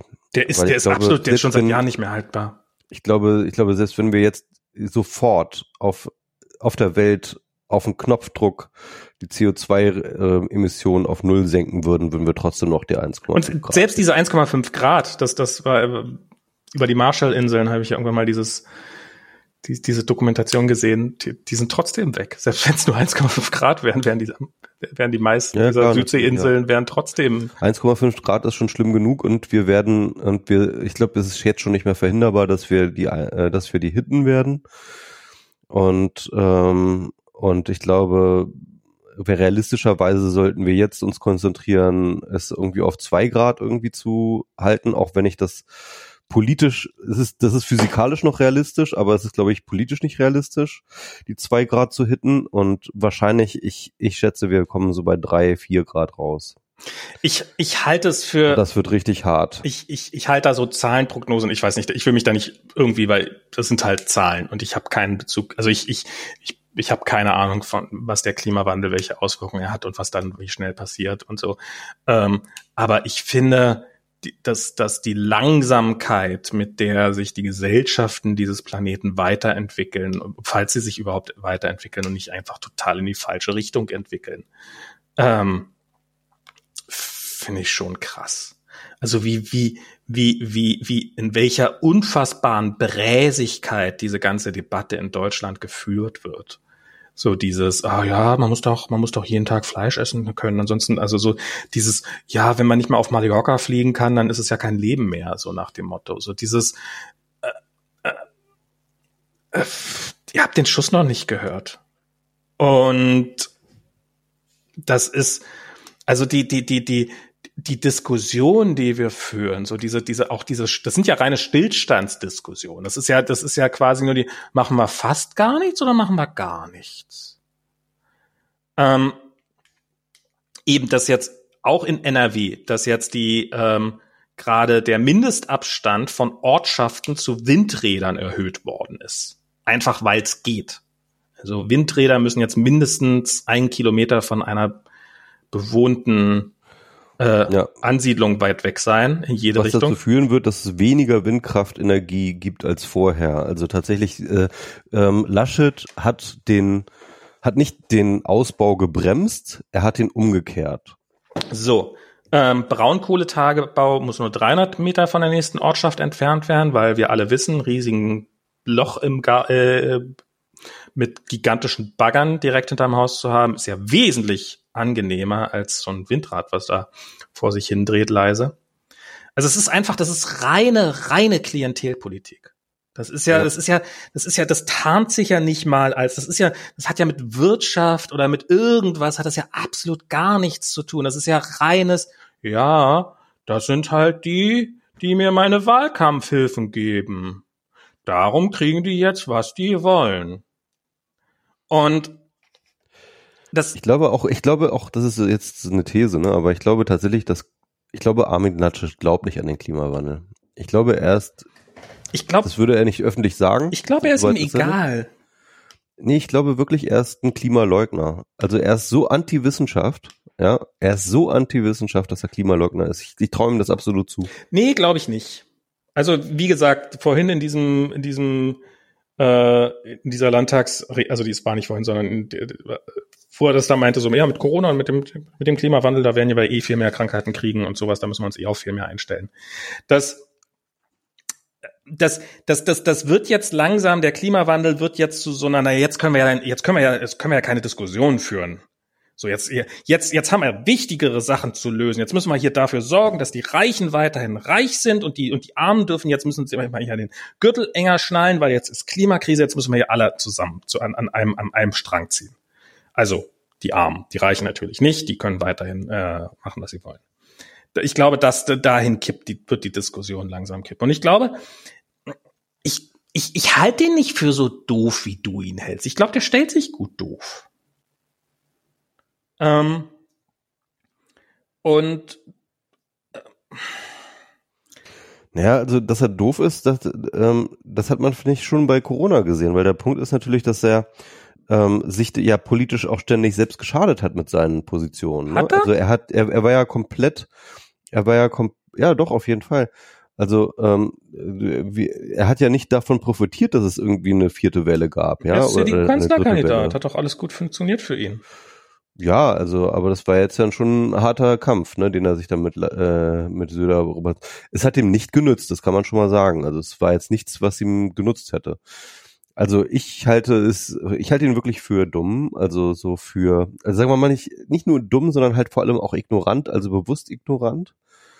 Und ähm, das ist halt so eine, also so, eine, so eine aggressive Dummheit. Das ist so eine, so eine straight, es ist so eine, es ist nicht so eine, so eine passive Dummheit, sondern eine aggressive, aktive Dummheit, die er hat. Also ich glaube, ein Machtinstinkt und so, das hat er auf jeden Fall. Und, und ich glaube, er weiß, sehr genau, was seine äh, Wähler hören wollen und er weiß sehr genau, wer seine Wähler sind. Und ähm, was und er weiß, die die wollen nicht, dass man ihnen irgendwas zumutet. Und ich weiß nicht, gibt es, also würde ich jetzt, habe ich, würde ich tatsächlich gern mal, also und seine seine seine seine Regierung ist ja auch ähm, sehr sehr unpopulär. Also das ist ja also irgendwie 69 Prozent der äh, Nordrhein-Westfalen sind, un, sind unzufrieden mit der Regierung. Das ist schon, das ist schon, das, da muss auf so einen Wert muss man erstmal kommen. Und ich glaube nicht, dass er nochmal eine Chance hätte, Also ich glaube, er räumt sich da auch keine Chancen aus, aber er ist halt schlau genug zu sagen, na, wenn ich halt, wenn ich halt nicht mehr ein Ministerpräsident werden kann, wäre ich als Bundeskanzler. Also ich halte den, ich halte den auf, ich glaube, der hat auf jeden Fall einen starken Machtinstinkt. Und ich glaube, ich bin mir absolut sicher, dass der in irgendwelchen internen Meetings überhaupt nicht mehr so gemütlich und kuschelig ist, sondern ähm, das ist ein Choleriker, sondern ne? totaler der, Choleriker der, der schmeißt der, der schmeißt nach, mit Dingen nach seinen Mitarbeitern und so ein Kram. Ja, macht das tatsächlich? Ja, es ist, ich glaube, es ist wirklich ein riesen Arschloch auch. Also ich glaube, es ja, ist ja. so richtig, es ist, es ist so richtig, so, so richtig Abschaum ist das einfach. Und ich glaube, der ist nicht dumm, ich glaube, es ist ihm einfach egal. Ja. Wenn der Klimawandel, wenn die, wenn der, wenn der, wenn die Klimakatastrophe gerade in seinen, in seinen Plan passt, dann gibt's die und wenn es die, wenn die nicht in seinen äh, Plan passt, dann wird sie halt ignoriert. Fertig. Und ähm, alles, das, ich meine, es ist halt, das ist bei, ist in der Politik oder nicht nur in der Politik, sondern halt in Leute, die da oben sind an den Positionen, an denen sie angekommen sind. Die Wahrscheinlichkeit, dass du oben an der Position ankommst, ist halt umso höher, je wichtiger es dir ist, weit oben anzukommen und je unwichtiger dir alles drumherum ist, desto das, das erhöht deine Chancen ganz gewaltig. Also ich glaube, jeder, jede Person, die irgendwie in so eine Position geschwemmt wird oder da oben irgendwo ankommt oder Kanzlerkandidat von der CDU wird oder sowas, hat natürlich ein starkes Machtgefühl und sowas. Das, das, das lässt sich gar nicht vermeiden und ich glaube, vielleicht ist es auch gar nichts Schlechtes. Aber, ähm, aber ich glaube, ja, der ist da wenn's wenn's denen in den Kram passen würde, würde der morgen, ähm, also wenn's wenn's in seine Pläne passen würde, würde er morgen äh, zum großen Klima Klimakrisenbekämpfer werden. Aber ja, es passt halt, passt halt nicht in sein, es halt, passt halt nicht in seine Vita. Darum lässt das halt. Gut, aber jetzt ist mal was anderes reden. Ich habe keinen Bock mehr über Laschet okay. zu reden, der, der regt mich nur auf. Okay. Ja, oder ähm, willst, willst du noch was über, äh, willst du noch was zu Bitcoin ah. sagen? Oder wollen wir? Ich kann, ich kann, ähm, ja, ich habe, ich habe mich, ich, ich kann ja immer über ein Detail oder ja, es ist, ähm, also es gibt jetzt das erste Land äh, hat jetzt äh, angekündigt, dass sie Bitcoin zu ihrer nationalen Währung machen wollen, nämlich El Salvador, was äh, ein Land in Lateinamerika ist, ein relativ kleines Land, irgendwie so ein, hat sechseinhalb Millionen Einwohner. Und die haben halt gesagt, okay, wir, äh, wir sind jetzt, wir werden umsteigen auf Bitcoin. Und ähm, der Typ, der das macht, Bukele heißt der, ähm, der ist, ähm, der ist halt so ein kleiner Möchtegern-Diktator, ähm, also hat halt immer so schicke Uniformen an und so und ähm, hat zum Beispiel auch irgendwann hätte er mal sollte das Parlament abstimmen über sein Budget ähm, und da hat er mal das Militär vorbeigeschickt, dass die quasi das Parlament gestürmt haben, um halt Nachdruck zu verleihen, wie wichtig das ist, dass dieses Budget durchkommt, weil nur dann kriegen sie das ganze nötige Geld, was sie brauchen, um die ganze Kriminalität zu bekämpfen und sowas. Also schon ein ziemlich robuster Typ, sagen wir es mal so. Ähm, ist dabei aber relativ beliebt. Ähm, und die haben jetzt irgendwie äh, war Bitcoin, wie hieß die, also diese so eine Bitcoin-Konferenz in in Florida, ähm, auf der sich dann viele Leute mit Covid angesteckt haben natürlich. Und da haben die dann, wurde es da schon, ich glaube, da haben die das angekündigt, dass dass El Salvador äh, auf Bitcoin schwenken wird. Und dann haben sie tatsächlich ein paar Tage später haben sie dann irgendwie das Gesetz verabschiedet. Und dann gab es da lange Zeit lang einen Haufen Fragen drum, was bedeutet das jetzt eigentlich und so weiter und so fort. Und die meisten dieser Fragen sind nach wie vor nicht be beantwortet. Auf jeden Fall soll äh, 90 Tage, nachdem dieses Gesetz unterzeichnet ist, soll Bitcoin sozusagen offizielle Währung werden. Ähm, jeder hat, äh, jeder ist ähm, verpflichtet, ähm, Bitcoin entgegenzunehmen, also jedes Geschäft, äh, wenn es ihnen möglich ist. Ähm, also nicht nur das, was, was mehr ist, als, als zum Beispiel in den USA für den Dollar existiert. Also in den USA gibt es keine Pflicht, dass du als Geschäft irgendwie US-Dollar entgegennehmen musst. Das Einzige, was halt eine Pflicht existiert, ist, dass du deine Steuern und äh, dergleichen Abgaben in US-Dollar ähm, zu zahlen hast. Ähm, also es geht tatsächlich, ist nicht nur eine, äh, ist nicht nur, dass die, die Währung des Landes Bitcoin wird, sondern es gibt sogar eine Bitcoin-Annahmepflicht, halt mit dem Kaviat, äh, wenn es technisch möglich ist. Und die Begründung dafür war, dass, ähm, dass sehr, sehr viele Leute, also ähm, El Salvador ist ein sehr, sehr armes Land, sehr viele Leute leben außerhalb, gerne in den USA. Im Augenblick ist das halt eine US, also die hängen am US-Dollar dran seit Anfang der 2000er Jahre. Das heißt, die haben keine eigene Währung mehr, weil die eigene Währung hat immer dazu geführt, dass sie, äh, dass sie immer Hyperinflation hatten und dann die Währung nichts mehr wert war. Ähm, darum haben sie halt den US-Dollar als eigene Währung eingeführt, was dann halt zu einer relativen Stabilität gesorgt hat. Viele Leute leben im Ausland und schicken dann Geld zurück. Und da halt die sehr, sehr viele, äh, also da halt irgendwie 70 Prozent der Menschen in El Salvador kein, kein Bankkonto oder sowas haben, muss dann so das Geld mit äh, Trans, nee, wie heißt das nicht Transferwise, mit ähm, Western Union und sowas rübergeschickt werden, wofür halt relativ hohe Gebühren anfallen. Und das große Versprechen ist, dass halt diese ganzen Gebühren alle wegfallen dass es alles viel billiger wird und dass alles viel besser wird und dass das ganze Geld ankommt und dass jeder jederzeit Geld bekommen kann und digital bezahlen kann, etc. pp. Inzwischen sind auch so ein paar mehr Details darüber rausgekommen. Dafür soll es eben, wie gesagt, eine App geben.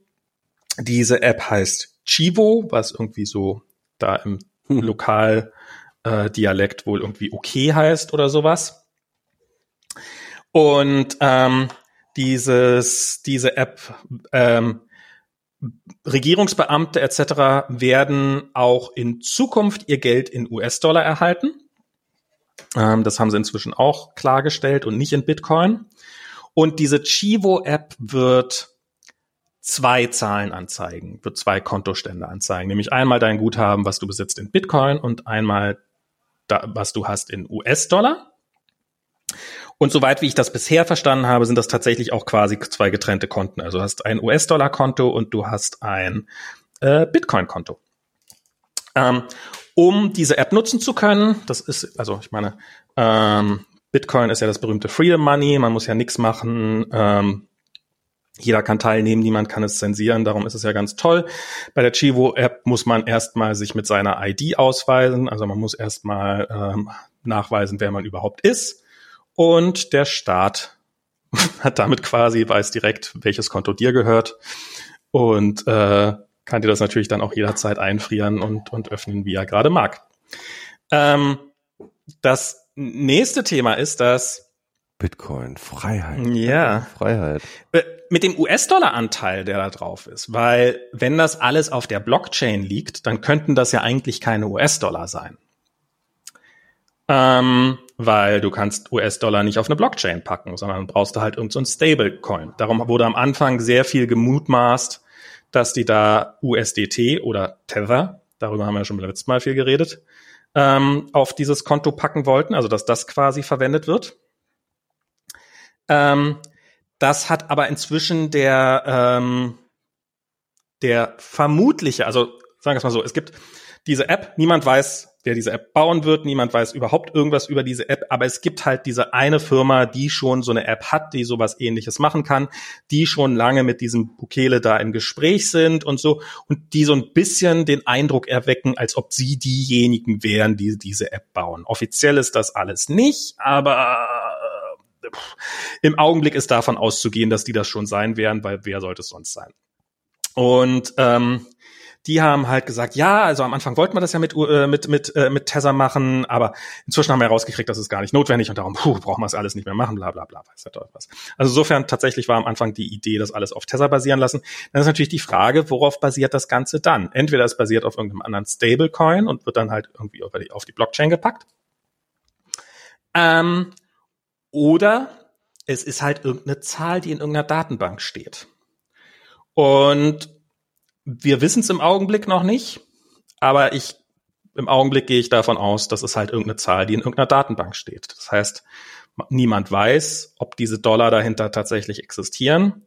Und das klingt so ein bisschen nach so einem Scheme, mit dem sich jetzt Bukele so tun kann, als ob da ja alles Bitcoin und US-Dollar wären.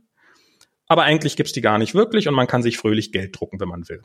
Indem man sich einfach mal seinen Kontostand aktualisiert und halt einfach den, den, den, den Kontostand erhöht, weil es ja, sind ja nicht, äh, US-Dollar kann er nicht selber drucken, aber halt diese Kontostände, die kann er schon beliebig selber bearbeiten. Also er könnte das drucken, aber er, aber nicht die einzelnen Nutzer können. Nee, die einzelnen Nutzer natürlich nicht, aber er, also die, die Regierung von El Salvador. Also wer auch immer Zugriff auf die, wer, wer auch immer Adminrechte für die Datenbank hat, könnte das wahrscheinlich. Tun. Ja, das ist doch eigentlich ganz geil, ne? Ich meine, kann dann einfach ähm, eine Währung, äh, eine digitale Währung, die im Endeffekt nur in, in seiner Datenbank existiert, Genau. äh, ausgeben und wem er halt irgendwie ja dann halt mehr Geld zahlen will, dem macht er halt einfach eine höhere Nummer rein.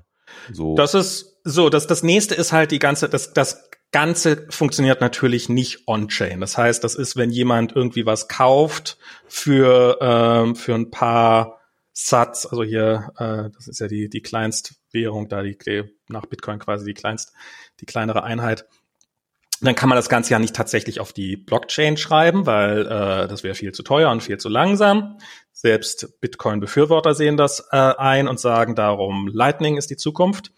Ähm, diese Technologie setzt tatsächlich Lightning ein, wenn das von dieser Firma stammt. Wie gesagt, hundertprozentig wissen tut's niemand, aber im Augenblick sieht's alles danach aus und die haben da eine App und die basiert intern auf Lightning. Deren App ist allerdings auch so, dass die jetzt nicht mit irgendwie mit beliebigen anderen Lightning-Lösungen automatisch zusammenarbeitet. Also ist jetzt nicht so, dass man dann mit denen irgendwie sagen kann, okay, dann mache ich mal freien Handel mit der Welt und egal wo auf der Welt, das Lightning Network ist totale Scheiße aus vielerlei Gründen, aber die brauchen wir jetzt nicht alle hoch und runter zu deklinieren. Ähm, aber selbst wenn es so funktionieren würde, ähm, würde es in diesem Kontext nicht so funktionieren, weil du kannst nur mit ähm, explizit erlaubten anderen Lightning Nodes ähm, Geld austauschen. Das heißt also, das klingt so ein bisschen nach, okay, wir lassen das Geld rein in dieses Netzwerk, aber wir wollen da nicht, dass da nachher physikalische US-Dollar ausgezahlt werden nach Möglichkeit, sondern ideal wäre für uns, wenn diese ganzen US-Dollar nur auf Zahlen als Zahlen existieren und dann können dann und und schon entzieht sich das jeglicher Kontrolle. Selbst wenn da jetzt nichts äh, vielleicht nichts Böses bei gemeint ist, was ich für sehr unwahrscheinlich halte. Aber es ist halt, es ist halt nur noch sehr, sehr schwer nachzuvollziehen und es macht es sehr, sehr einfach für diese Regierung, aus dem Nichts Geld zu erzeugen und quasi dann dieses Land ähm, in eine, über kurz oder lang in eine massive Währungskrise zu stürzen. Ähm, Moment mal, willst du damit sagen, die haben eine Fiat Currency? Ja, das ist das Lustige daran, ne? ja, ja. ähm, andere lustige Geschichte, die sagen halt auch, ja, man kann ja dann an diesen äh, man kann ja dann diese Bitcoin, diese, diese, die aus der App rauskommen, die kann man sich dann ja überall auch in US-Dollar, dafür gibt's diese Bitcoin-Automaten, Geldautomaten. Ähm, die, die kann man sich dann überall auszahlen lassen. Und ähm, wir werden bis dann und dann werden wir 2000 von diesen Automaten überall im Land aufgestellt haben. Im Augenblick gibt es zwei Bitcoin-Automaten. Ähm, dann kam halt ein Dritter dazu, also der erste, der jetzt quasi nach dieser ganzen Sache äh, aufgestellt worden ist. Der ist dann in, mit großen Fanfaren und äh, Banddurchschneiden und weiß der Teufel was und Presserummel. Es ist dann dieser Bitcoin-Automat in einem Einkaufszentrum aufgestellt worden. Und da hat dann eben sich nach ein paar Tagen rausgestellt, dass dieser Bitcoin-Automat vor einem Geschäft steht, was dem größten Konkurrenten oder Erzfeind von diesem Bukele, von diesem Präsidenten, äh, gehört. Und äh, der hatte Schiss davor, dass jetzt plötzlich dieser Laden mehr Umsatz kriegen könnte, weil da vor der Bitcoin-Automat steht.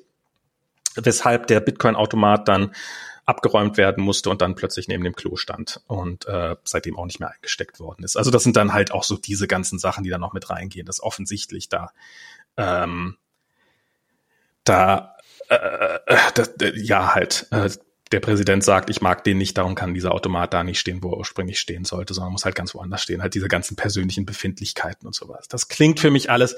Also ich halt auch diese ganze, dieses, wir in ein Gesetz zu schreiben, wir werden in 90 Tagen eine App haben. also ich, ich, ich ich bin gespannt. Ich bin gespannt, was dabei rauskommt. Aber es ist also für ein für ein quasi Diktator oder jemand zumindest, der sich aufführt wie ein Diktator, eine App zu schreiben, mit dessen wahrscheinlich sich, also es ist ganz offensichtlich, dass eine komplette Regierung in Interviews sich teilweise Sachen spontan aus dem Finger saugt, wie Sachen zu sein haben. Ähm, das heißt, die Produktanforderungen werden durch äh, live übertragene Interviews äh, teilweise definiert. Ich ich würde, wäre, ich halte es für am wahrscheinlichsten, dass sie äh, da nach Ablauf dieser 90 Tage gar keine App haben werden. Ich halte es als am nächsten wahrscheinlich, dass es eine totale Horrorshow sein wird, ähm, dass die App crashen wird, dass Geld verloren gehen wird, ähm, was im Lightning Network übrigens gar nicht so selten ist, ähm, dass Leute ihre Konten nicht anlegen können, dass äh, diverse tausende Sachen. ähm, ich halte es, wenn das Ganze funktioniert, ach so, genau. Man kann sich wohl, also man hat diesen Bitcoin-Betrag, man hat diesen Dollar-Betrag und man kann jederzeit kostenlos hin und her switchen zwischen Dollar und Bitcoin.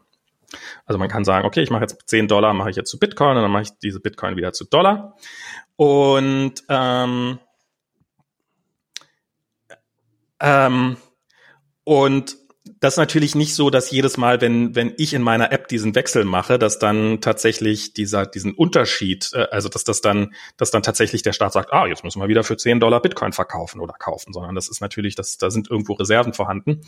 Und um diese Reserven, äh, um diesen, die Wechselkursschwankung zwischen diesem El Salvador US-Dollar und, ähm, und Bitcoin irgendwie abfedern zu können, ähm, gibt es halt äh, gibt es halt irgendwie einen äh, Währungsfonds, also haben sie äh, 150 Millionen Dollar hinterlegt, äh, der, der Staat El Salvador, um halt daraus dann hoffentlich diese Währungsschwankungen ab, ab, äh, abfedern zu können. Da sagen Leute, die Ahnung von haben, diese, diese 150 Millionen Dollar, die werden in wenigen Monaten weg sein, weil irgendjemand wird schlau genug sein und wird rauskriegen, wie man diese 150 Millionen Dollar einfach abzieht und den Staat da blank zieht. Außer es ist halt von vornherein gar nicht möglich, also außer es ist halt, dass sowohl die Bitcoins in dem ganzen System als auch die US-Dollar in dem ganzen System eh eigentlich nur Spielgeld sind und dass du die eh nicht wirklich sinnvoll rausbekommen kannst. Was ich auch nicht für ausgeschlossen halte. Mann, Mann, Mann. Ja, also ich habe, ich finde noch diesen Text, den er mir noch geschickt hat, ist von David Gerard ganz gut. Äh, der schreibt ja viel für über so Blockchain ja. äh, und und und, und äh, Bitcoin. Ähm, da fand ich so als, also war jetzt auch nicht viel wahnsinnig total Neues drin, aber ähm, er hat dann nochmal zusammengefasst, warum Bitcoin nicht dezentral ist. Mhm. Ne? Das war ja so ein bisschen so sein Punkt und da hat er halt verschiedene Ebenen genannt, wo halt sich Zentralitäten schon wieder gebildet haben. Und eine, die natürlich relativ lange schon absehbar war, war natürlich diese Konzentration beim Mining. Ja. Und äh, und das, das, das war mir gar nicht so aufgefallen, aber er meinte halt, ja, also früher hat man im, im ganzen Bitcoin-Kontext immer vor diesem 51%-Angriff gewarnt und das, äh, und, und irgendwie redete aber keiner mehr drüber, seitdem das halt einfach sozusagen normal ist, dass halt tatsächlich ganz wenige Akteure sich nur mal eben zusammenschließen bräuchten und hätten locker 51% der äh, Hashing-Power.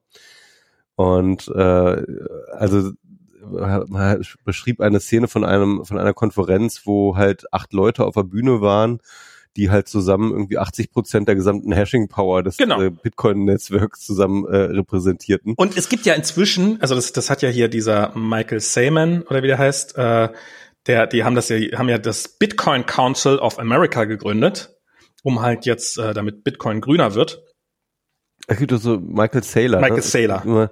also so auf Twitter gibt's halt von diesen Bitcoin-Freaks immer, die machen sich darüber lustig, dass halt, ähm, dass ich ja Michael Seemann bin und Michael Saylor. Äh, ich kenne noch einen Michael Seaman, darum habe ich jetzt den falschen Namen. Ja, ja.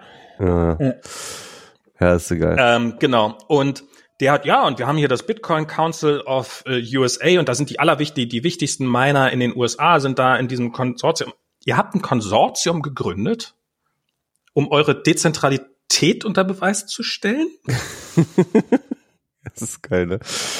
Ähm, also, also das, was ich interessant fand in, an dem, an dem ähm, Artikel von Girard war halt zu sagen, so, ey, pass mal auf, Leute, ähm, im Endeffekt ist der 51% Angriff, der ist passiert, ja, und dadurch, und der einzige Grund, warum es nicht skandalisierbar ist oder nicht skandalisiert wird, ist halt, dass die Leute den Leuten schon vertrauen, dass sie das nicht aus. Ja, ja, das ist, das ist, und das heißt, da, so das ganze, das, das ganze Proof of Work ist eigentlich nur Theater, ja, also es braucht's gar gar nicht, weil im Endeffekt hast du schon diese eine Institution, der alle vertrauen, dass sie schon keine Scheiße baut, ja, ähm, es ist jetzt schon, es ist jetzt schon nicht mehr Proof of Work. Das Proof of Work ist reines Theater. Ja, ja.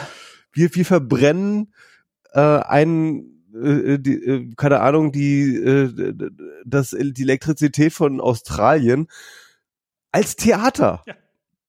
Also es ist noch nicht mal, noch nicht mal mehr ähm, naja, es ist, äh, es, hat, es hat gar keinen Sinn mehr. Naja, es trifft nicht ganz, weil du könntest halt, äh, also könntest halt, wenn, wenn die jetzt halt sagen würden, naja, wir, wir investieren jetzt, wir verbrennen jetzt nicht mehr ganz so viel, dann, dann hätten sie halt schnell nicht mehr diese 80 Prozent.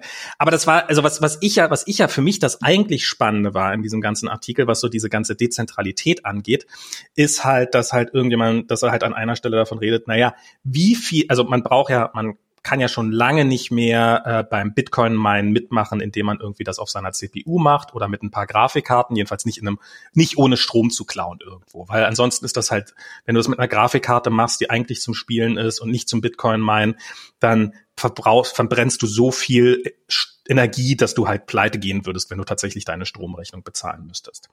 Und Darum sind halt diese ganzen großen Miner, die das im großen Stil machen, die haben halt speziell dafür entwickelte Hardware.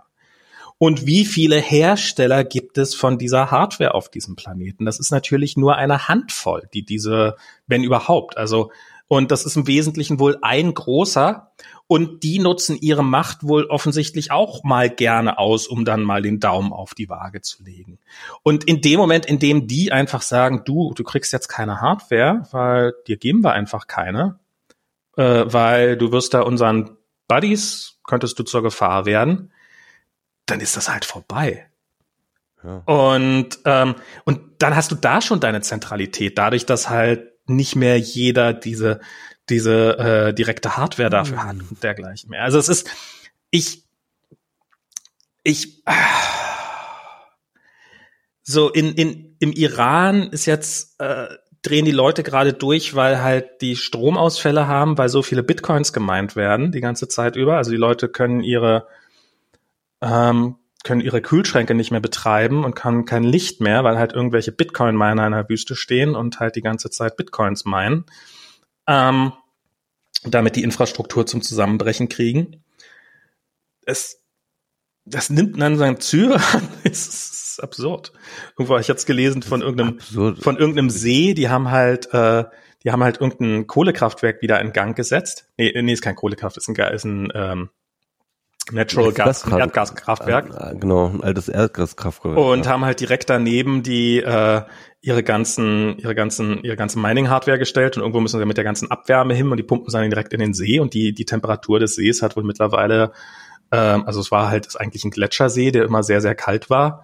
Und die hat wohl mittlerweile, haben es bezeichnet als Hot Tub, also so, ähm, äh, so ja, Badewanne, heiße Wanne, heiße Wanne, äh, Werte, die dieser See wohl mittlerweile hat und sowas. Also diese ganzen, dieses ganze Greenwashing von, von Bitcoin, ähm, das ist, es war schon, und, und eben so Argumente, die dann kommen, dann kommen so dieses, was du immer wieder hörst, Bitcoin is a battery. Also, und ja, ich weiß nicht. Als Value Battery, hm? genau. Als Value Battery. Nein, es ist so, Energy Battery. Und ich glaube. Ja, nein, nein, ja, nee, also ja, es ist, äh, was Bitcoin ja macht, ist halt nicht, Energie zu halten, sondern halt Value. Ne? Also es ver, ver, das ist ja das Narrativ. Ist es das? Es, es, äh, es verwandelt Energie in Value. Aha. Und diesen Value, den kannst du dann sozusagen storen. Das ist sozusagen die Batterie, sozusagen. Das Achso, und wenn man dann wieder Energie braucht, dann muss man einfach nur den Value wieder ablassen? ja, nee, das ist das. Ah. Aber, äh, aber aber du kannst dann halt mit diesem Value dann wiederum Dinge kaufen, die halt äh, energetisch waren oder sowas, keine Ahnung. Also das ist, und, und, ist absurd, ja. Und das ist natürlich geht davon aus, dass Bitcoin irgendwie einen inhärenten Wert hat, was natürlich total Bullshit. Und ähm, jetzt hat halt jetzt jetzt hat halt China irgendwie diesen Crackdown gemacht. Also die die die gehen jetzt gerade wirklich richtig radikal vor gegen jedes Bitcoin Mining. Aber nur bestimmte Provinzen muss man sagen. Nee, das ist jetzt das ist jetzt schon das ist jetzt schon auf der obersten Ebene. Das ist jetzt schon, das ist jetzt gesamt. Das ist, das sind nicht mehr einzelne Provinzen. Aber das, aber das ist jetzt Bitcoin komplett aus China verbannen, ja. das wäre jetzt neu. Bitcoin wird gerade, es sind heute Morgen, glaube ich, sind äh, die, die wichtigsten Bitcoin-Exchanges alle geblockt worden. Die sind dabei, Bitcoin und Krypto komplett aus China zu verbannen. Die, äh, die Bank, oh. Bank of China, die hier die, äh, hat gesagt, dass äh, niemand mehr, keine Provinz mehr mit irgendwem zusammenarbeiten darf, der irgendwas mit Krypto macht, irgendwas mit Krypto bewirbt. Du darfst keine Werbung mehr für Krypto machen, du darfst nichts mehr in Erringung. China macht gerade einen harten Crackdown auf alles, was mit Krypto zu tun hat.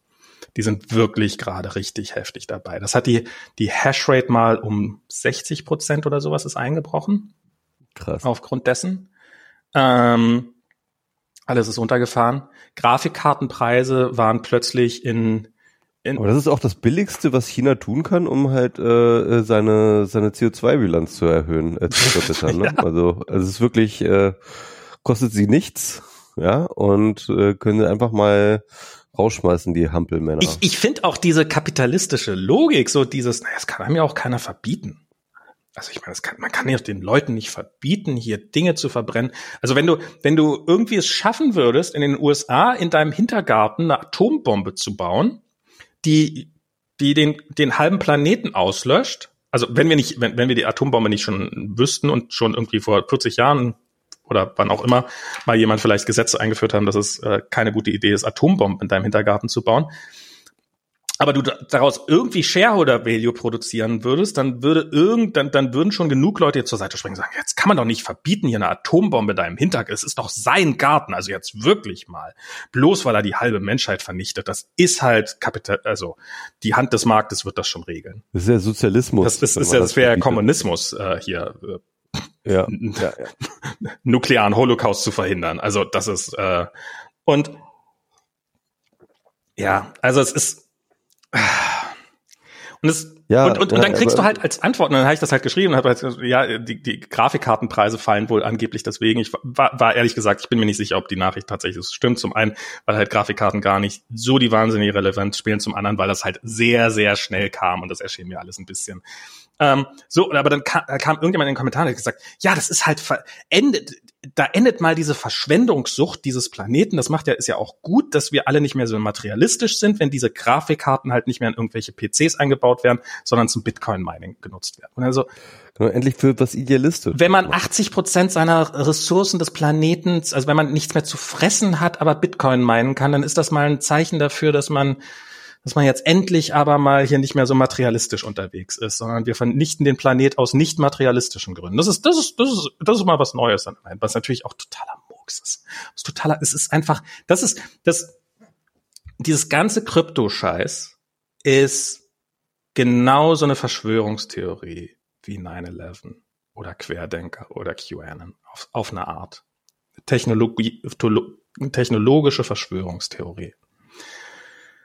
Und du hast genau diese sich komplett widersprechenden Aussagen, die widerspruchsfrei nebeneinander stehen. Du hast Leute, ich meine, wenn dir die gleichen Leute, die sagen, Bitcoin wird Frieden für die Welt bringen und wird dafür sorgen, dass die Armen nicht mehr arm sind und dass die Reichen nicht mehr so reich sind und dass die Großen nicht mehr die Welt kontrollieren.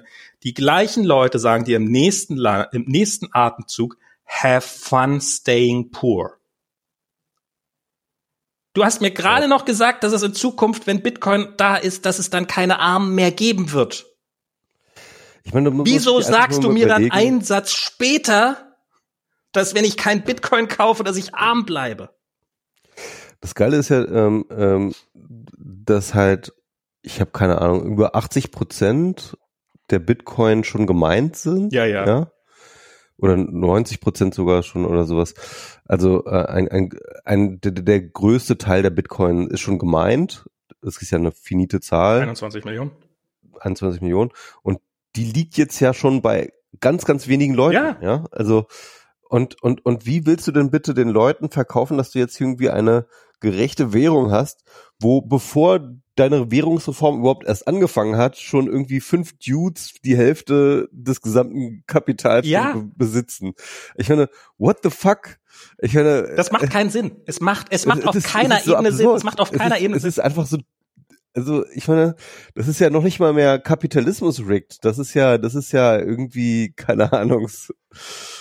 Ähm, und ich, ich frage mich, ob diese Leute es einfach besser wissen und diesen Bullshit einfach behaupten, weil sie glauben, dass sie ihr Narrativ damit vorantreiben können. Und dass sie halt diese, dass sie neue Leute vielleicht mit ins Boot holen, oh ja, vielleicht ist Bitcoin die Zukunft der Menschheit und bla bla bla. Und alle werden endlich genauso viel Geld haben, ob das einfach so eine Story ist, die man sich da oben drauf packt oder ob das echt so eine Form von Verblendung ist. Also ich glaube, es sind mehrere Dinge. Ne? Also ich glaube, es ist halt Greed, ist glaube ich definitiv ein Klar. ganz wesentlicher Faktor. Ne? Also der ist halt einfach menschlich. Aber diese Erzählung da drüber, ne? also dieses diese, diese Ideologie, die ist, glaube ich, ganz, ganz wichtig, damit es eben nicht nur Greed ist, jedenfalls in deiner Selbsterzählung. Genau. Ja? Ich, ich habe die, die rechtfertigt halt äh, äh, alles, was du tust. So, du glaubst, du bist sozusagen auf dem Winnerpfad und äh, du wirst sozusagen da reich belohnt werden. Das ist so, so, so was dich antreibt. Aber gleichzeitig glaubst du, dass du Teil einer Revolution bist, die die Welt besser machen wird. Und äh, ich glaube, du brauchst diese Erzählung, damit, äh, äh, damit das irgendwie für dich Sinn macht und nicht einfach nur, ja, keine Ahnung. Ja, ich habe ich hab, ich hab mal geraucht früher, du ja auch, wir haben ja schon öfters mal drüber geredet. Und ich war in der Lage, als ich geraucht habe, jedem, der, egal ob sie es hören wollten oder nicht, perfekt herzuleiten, warum ich als Raucher eigentlich viel freier bin ähm, und viel mehr Selbstbestimmung habe über mein eigenes Leben als diese Trottel, die nicht rauchen, die ja hier abhängig sind quasi. Die abhängig sind vom Nichtrauchen. Abhängig sind ne? vom Nichtrauchen, ja. Tatsächlich. Und, und, und das ist halt, ich hatte halt diese, diese, diese Sucht. Und dann hatte ich halt ein mehr oder weniger komplexes Erklärungsschema obendrauf, warum das ja eigentlich gar keine Sucht, Sucht ist, sondern meine total freie Entscheidung. Und ich glaube, das ist, also es ist natürlich sehr gut möglich, dass das bei Bitcoin einfach ähnlich ist. Man hat so diese, man, man glaubt, der Gewinner zu sein ähm, und glaubt, dass Bitcoin halt die Zukunft ist oder hat zumindest die Hoffnung, dass das die Zukunft ist. Ähm, und hat darum ähm, und und ja darum und aber das muss ja noch eine Begründung haben. Man ist ja nicht gierig, man ist ja man ist ja ein guter Mensch, also muss das ja irgendwie gut für die. Ah ja, ist ja schon gut für die ganze Menschheit erklärt. Muss ich jetzt muss ich gar nicht weiter erklären, wieso das gut ist für die Menschheit. Das ist halt einfach gut für die Menschheit. Und das ist natürlich dann auch und warum ist das so, dass Bitcoin für die ganze Menschheit gut sein muss und die gesamte Welt? Weil es ansonsten überhaupt gar keinen Sinn macht. Also es wird nicht funktionieren, aber es ist halt was halt ein normales Investment hat, wenn ich irgendwie, ich lege Geld an in irgendeine Form von Aktien, dann kaufe ich halt ein Produkt und dann kaufe ich daran Anteile einer Firma und diese Firma äh, produziert hoffentlich irgendwelche guten Produkte, ähm, die sie dann mit Gewinn verkauft und dann kriege ich einen Teil von dem Gewinn und darum lohnt es sich für mich, Aktien zu kaufen und davon lebe ich. Nun hat aber Bitcoin diesen diesen inhärenten Wert nicht. Es ist, ich, ich habe nichts davon, dass ich, wenn ich Aktien, wie gesagt, wenn ich Aktien besitze, dann besitze ich einen Teil von einem Arbeitsplatz von jemandem oder sowas. Aber wenn ich, äh, wenn ich Aktien äh, wenn ich, wenn ich Bitcoin habe, dann habe ich erstmal nichts außer eben einen 10-Euro-Schein. Und ein 10-Euro-Schein, der einfach nur da liegt, der ist halt auch nichts wert. Ich meine, was, was, ähm, der bekommt erst dadurch einen Wert, dass ich ihn ausgebe. Und und, und gerade diese, diese Bitcoin-Maxis, das ist immer dieses Hodl, Hodl, Hodl. Ähm, also Hold, dass man die, dass man die halten soll auf alle Ewigkeiten. Warum? Weil in Zukunft kommt das gelobte Land, dann wird alles Bitcoin sein und dann werden diese Bitcoins, die du jetzt hast du zwar deine gesamten Ersparnisse drauf für gegeben, aber die werden dann unfassbar viel wert sein und du wirst einer der reichsten Menschen der Welt sein. Warum? Weil alle deine Bitcoins haben wollen. Warum wollen alle meine Bitcoins haben? Weil es nichts anderes mehr gibt. Das ist so eine totale, die, die, die, dieses ganze Erzählmuster ist, es gibt halt auch keinen anderen Ausweg. Es gibt halt auch keine Welt, in der es sich lohnt, in Bitcoin zu investieren, wo Bitcoin eben nur in drei Ländern akzeptiert ist oder sowas. Ja, okay, dann ist halt in El Salvador Bitcoin jetzt das Geld und dann haben da halt ein paar Leute, die nicht so wahnsinnig viel Geld haben, denen die müssen dann irgendwie alles in Bitcoin zahlen, egal ob sie wollen oder nicht. Ja, okay, dann kannst du in El Salvador vielleicht ganz gut Urlaub machen, aber das ist, macht dich nicht zum ultrareichen Menschen, sondern ultrareich wirst du halt wirklich nur dann, wenn ähm, wenn wenn wenn es dieses wenn es gleich um die ganze Welt geht. Und ich, also es ist auch, auch die ganze, die ganze Erzählgeschichte, es passt eigentlich, also es ist halt, warum erzählen sie diese Geschichte? Weil es die einzige Geschichte ist, die, die irgendwie plausibel ist. Bist du da noch? Ja. Ja, ich okay. bin noch da. Ich äh, wollte gerade erzählen, ich habe nämlich ein, ähm, bin so auf so YouTube-Content von so Bitcoiner-Leuten ja. gestoßen und das war äh, wirklich ganz interessant, weil das, ähm, also was die da für eine Rhetorik drauf haben, ne, das ist also, also das ist halt schon echt beängstigend. Also was für eine, mit was für einer Radikalität die teilweise in diese Diskurse gehen. Ne? Da gab es dann so ein Panel, das, ich glaube, das nannte sich irgendwie, warum wir ähm, äh, Bitcoin mit allem Hate verteidigen müssen oder so, gegen die Hater verteidigen müssen oder so. Das waren irgendwie so natürlich äh, alles Dudes natürlich wieder, ne? Auf, auf dem Panel und äh, einer nach dem anderen hat da irgendwie so breitbeinig gesessen und gesagt, so ja, wir müssen die Ehre von Bitcoin verteidigen. Immer wenn da irgendwelche Leute so äh, Bitcoin niederreden, dann müssen wir halt voll dazwischen gehen, weil das ist ganz wichtig, weil äh, ja, und das war so interessant, weil die, also, ne, also auf der einen Seite sagen sie dann halt so, ja, Bitcoin ist das Allerwichtigste, die wichtigste Erfindung seit dem Feuer und so weiter. Und, und so, so ein Quatsch kommt dann, ne? Ähm, und und und äh, so ein total und so, so, so total vor sich hergetragenes Selbstbewusstsein, dass Bitcoin halt einfach mal das Beste ist, was der Welt passiert ist und, und das irgendwie. Und es geht immer nur darum, wer kann noch all-inner gehen. Genau, und wer kann noch um All-Inner gehen und man, man überbietet sich so in seiner Bitcoin-Gläubigkeit, ja.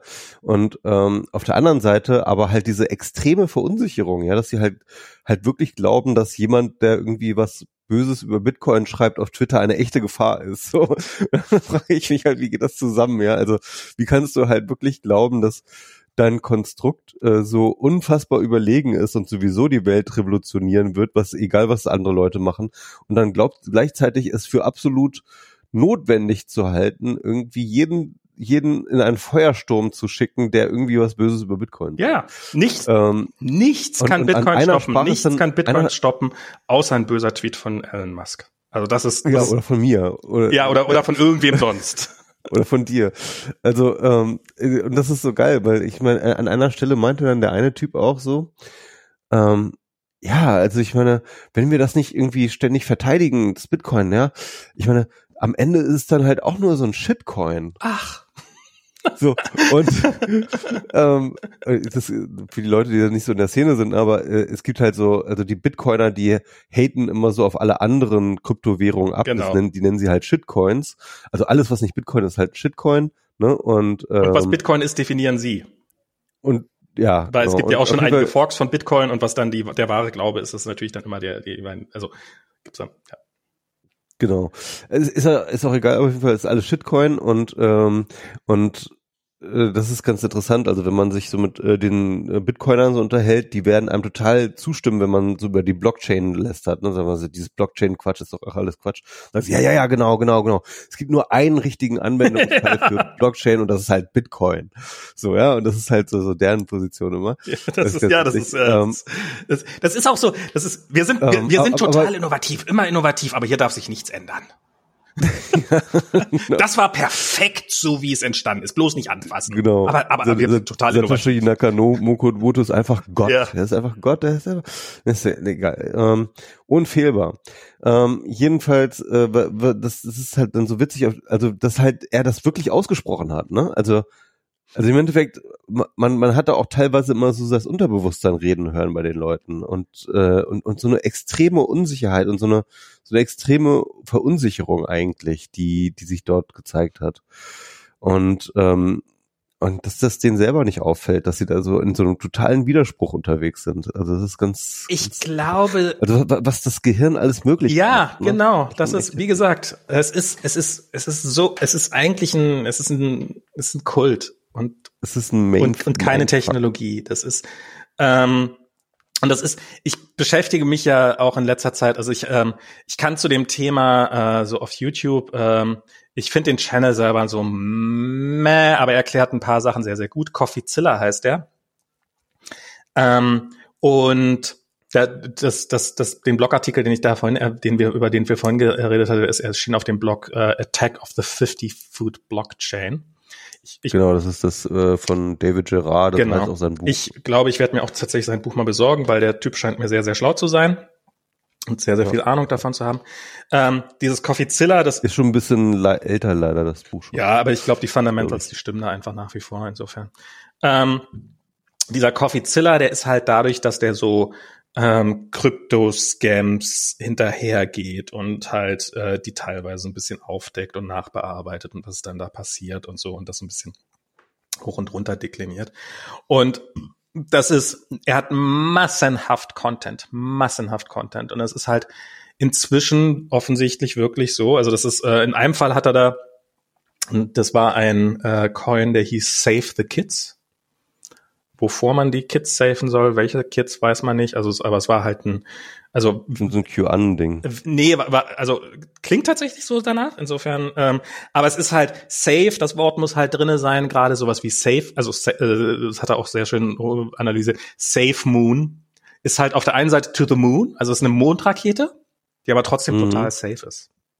Ah. Okay. Ähm, darum Safe Moon ist ähm, ist gestartet wie eine Rakete und ist dann auf den Boden gekracht und äh, seitdem komplett wertlos, selbstverständlich. Und was halt dieses Besondere an diesem Save the Kids ist, ist halt, äh, ist auch war so ein, äh, ein sogenannter Pull Rack. Ähm, also es gibt ja diese Pump and Dump Schemes. Ähm, äh, jemand sagt dir, du, du bist Teil einer Gruppe, in dieser Gruppe gesagt, wir kaufen jetzt äh, auf Kommando, kaufen wir alle diesen Coin und dann wird der Preis dadurch hochgehen, dass wir alle diesen Coin kaufen und dann werden die anderen drauf aufspringen und werden sehen, wow, dieser Coin geht ja total durch die Decke und wollen den auch kaufen und dann verkaufen wir denen die Coins. Also zu sagen, du bist Teil dieses Pump and Dumps. Du bist äh, Teil einer Gruppe, die glaubt, ähm, dass sie diese, diese Kryptowährung, dass, dass sie quasi andere betrügt. Aber du bist nachher der Betrogene, weil die Leute, die diesen Channel aufgesetzt haben, die haben sich schon lange vorher mit diesen entsprechenden Kryptowährungen eingedeckt. Und der eigentliche Trottel, der äh, dem die wertlosen Coins anverkauft wirst, bist du. Weil in dem Moment, in dem die halt sagen, so und jetzt alle kaufen, kaufen, kaufen, kaufen, äh, und du das dann kaufst, kaufst du diesen wertlosen Coins und wirst nachher niemanden mehr finden, der sie dir abkauft. Also sozusagen ein ähm, Ponzi-Scheme of Speed. Ähm, genau, ja, ja, bis zu einem gewissen Grad schon. Ähm, ja, ja. Ähm, so, das ist ein Pump and Dump. Ein Rug Pull, also so Teppich unter den Füßen wegziehen, ist halt, man setzt eine Währung auf, ausschließlich mit dem Ziel, okay, wir sammeln jetzt Geld ein, okay, wir haben das Geld, okay, wir sind weg. Ähm, das ist exakt das, was mit diesem Save the Kids passiert ist. Ähm, das waren halt, die sind von, die sind beworben worden von irgendwelchen E-Sport-Legenden. Ähm, und die halt, äh, ja, und kauft da so ein Save the Kids und das ist dann so, so ein richtiges Werbevideo, so ein kitschiges und sowas. Und haben dann dann irgendwie diese äh, und haben das dann verkauft und dann äh, und es gab ein, ein, Sicherheitsmechanismus drin, dass die ganzen Whales, also die die ganz viele äh, von diesen Tokens schon haben, die nur 20 Prozent ihrer Tokens innerhalb von 20, 24 Stunden verkaufen können und so. Und ähm, alles total sicher und ja, und das ist definitiv kein Betrug, das ist kein, this is not a scam und ja, kauft das und dann haben das die Leute halt gekauft und dann, hey, innerhalb von äh, wenigen Minuten ist die Währung halt ins Bodenlose gestürzt. Also es war wirklich ähm, unfassbar schnell. Und da hat er halt ähm, hat er halt ein bisschen hinterher recherchiert und es war halt ganz offensichtlich, dass die Initiatoren, die das gemacht haben, also dieser ähm, dieses, dass die äh, Wales äh, 20 Prozent, nur 20 Prozent ihrer Anteile in 24 Stunden verkauft worden, ist halt noch vor, ein Tag vor Launch dieses ganzen Produkts auf. Wales können nur 20 Prozent ihrer, äh, ihrer Tokens in einer Minute verkaufen. Ähm, und die haben dann halt gnadenlos verkauft. Und die sind halt verteilt worden, diese Tokens. Du kriegst halt Tokens dafür, dass du sie bewirbst. Dann bewirbst du die so ein bisschen auf deinem Channel, zockst deine, deine eigenen Fans ab also was anderes machen sie ja nicht. Ähm, verklopst den wirklich wertlosen Scheiß. Also ich meine, wenn du Werbung machst für irgendwas, das ist ja wenigstens noch irgendwo Naja, aber halt äh, irgendwelche Kryptos, irgendwelche Krypto-Scams zu verkaufen. Ähm, alle, die da mitmachen, wissen haargenau Bescheid. Und vor allen Dingen, wenn irgendwann mal die SEC, also die amerikanische äh, äh, Finanzaufsicht, äh, da mal hinterherkommt und halt mal langsam auf die Idee kommt, na, dieses Kryptozeug, das sollten wir vielleicht mal langsam in den Krypt, dann kannst du dafür in den Knast gehen. Also es ist, es ist, es ist nicht, dass du, und dafür gehst du auch in den Knast für solche. Ähm, und die haben halt mal ausgerechnet, wie viel haben die denn verdient mit diesen ganzen Rugpulls. Und das sind irgendwelche E-Sport-Leute, die durchaus sehr, sehr gut verdienen und die verdienen dann mit diesen Aktionen so 20, 30.000 Dollar. Ähm, was jetzt auch eine Summe ist, wo man sagen würde, also dafür, also da muss man wirklich eigentlich schon ziemlich dumm sein, um, um, um dafür das Risiko einzugehen, in den Knast zu gehen. Oder sehr, sehr naiv. Ähm, also da ist, es ist wirklich, wirklich eine, eine, eine, eine traurige Welt, wo halt den Leuten wirklich einfach das Geld aus der Tasche gezogen wird und es nicht mal versucht wird irgendwie, sondern die Dinger werden hochgezogen und fällt auf die Fresse und wer doof genug war, auf die, äh, auf die Versprechen reinzufallen, ist einfach sein Geld los und wird hoffentlich beim nächsten Mal schlauer sein, so nach dem Motto. Ähm, ja. Ähm, ja, insofern sind die Bitcoiners von den No-Coiners eigentlich, also man sagt ja mal über Atheisten, so die meisten Gläubigen glauben ja auch nur an einen Gott und sagen, alle anderen Götter sind scheiße. Und die Atheisten sind halt einen Gott weiter. Ähm, und insofern sind die No-Coiner und die Bitcoiner eigentlich auch gar nicht so weit auseinander. Die No-Coiner sind halt ein, ein Shitcoin weiter als, äh, als die Bitcoiner. Ähm, ja, ich, ich finde es inzwischen, diese ganze Geschichte, ich finde das, ich, ich beschäftige mich so ähm, aus ich, ich finde es halt faszinierend. Ich finde es halt auch aus diesem ganzen Verschwörungstheorie-Ansatz äh, faszinierend. Ich finde auch bis zu einem gewissen Grad die Technologie dahinter faszinierend. Ähm, ich gucke mir das an mit so einem gewissen Hate, aber ich muss auch sagen, inzwischen, inzwischen langweilt es mich in erster Linie und mir tun viele Leute, von denen auch die, die mich äh, auf Twitter beschimpfen und die glauben, äh, die Welt verstanden zu haben, tun mir einfach nur noch leid, weil ihr seid die Opfer in einem gigantischen Scam. Und das ist halt, wie das so ist, wenn man Opfer in einem Scam ist. Selbst wenn der Scam vorbei ist, werdet ihr noch nicht glauben, dass ihr da, dass, dass ihr die Opfer wart. Und es ist ja, es gibt ja. Ich warte auch nur auch noch auf den Crash, also auf den ganz großen Crash, ne? Also wo dann halt äh, das ganze Scheme komplett runtergeht. Ich meine, wir haben jetzt ich, in Bitcoin passiert ist gerade eine Menge, ne? Aber das ist alles, finde ich, noch das Rumoren. Also die sind ja immer noch bei über fast 30.000 Dollar pro Coin ich, und das ist einfach, ich frage mich warum, ne? Also ich, ich weiß ähm, nicht, ob das so bald, also ich, ich kann mir auch vorstellen, also ich meine, der, der im Zweifelsfall ist der Grund, weil halt mit Wash Sales die Preise hochgehalten werden. Ähm, also es gibt halt einfach, äh, es gibt genügend Bots, die halt dafür sorgen. Das ist äh, selbst Coinbase hat das irgendwann mal zugegeben, dass sie, dass sie, also das wäre halt, wenn du das im Aktienmarkt machen würdest, würdest du dafür in den Knast gehen. Äh, halt irgendwelche Deals zu machen, um den Preis von irgendwelchen Produkten künstlich hochzuhalten. Also indem du halt, ich verkaufe mir selber das Produkt hin und her und immer zu dem Preis und dadurch bestimme ich den Preis, wie er nachher an der Börse ist. Weil die Liquidität in diesem ganzen Bitcoin-Markt ist ja gar nicht so sonderlich hoch. So viele echte Transaktionen passieren da gar nicht. Also wenn du da ein paar hunderttausend Transaktionen oder weiß ich weiß nicht wie viele, äh, wenn du da eben hinreichend viele Transaktionen pro Tag einfach mit einem hinreichend hohen Preis durchführst, dann kannst du den Preis fast beliebig zurecht manipulieren und irgendjemand verdient dran, wenn der Bitcoin hochgeht und irgendjemand verdient dran, wenn es wieder runtergeht.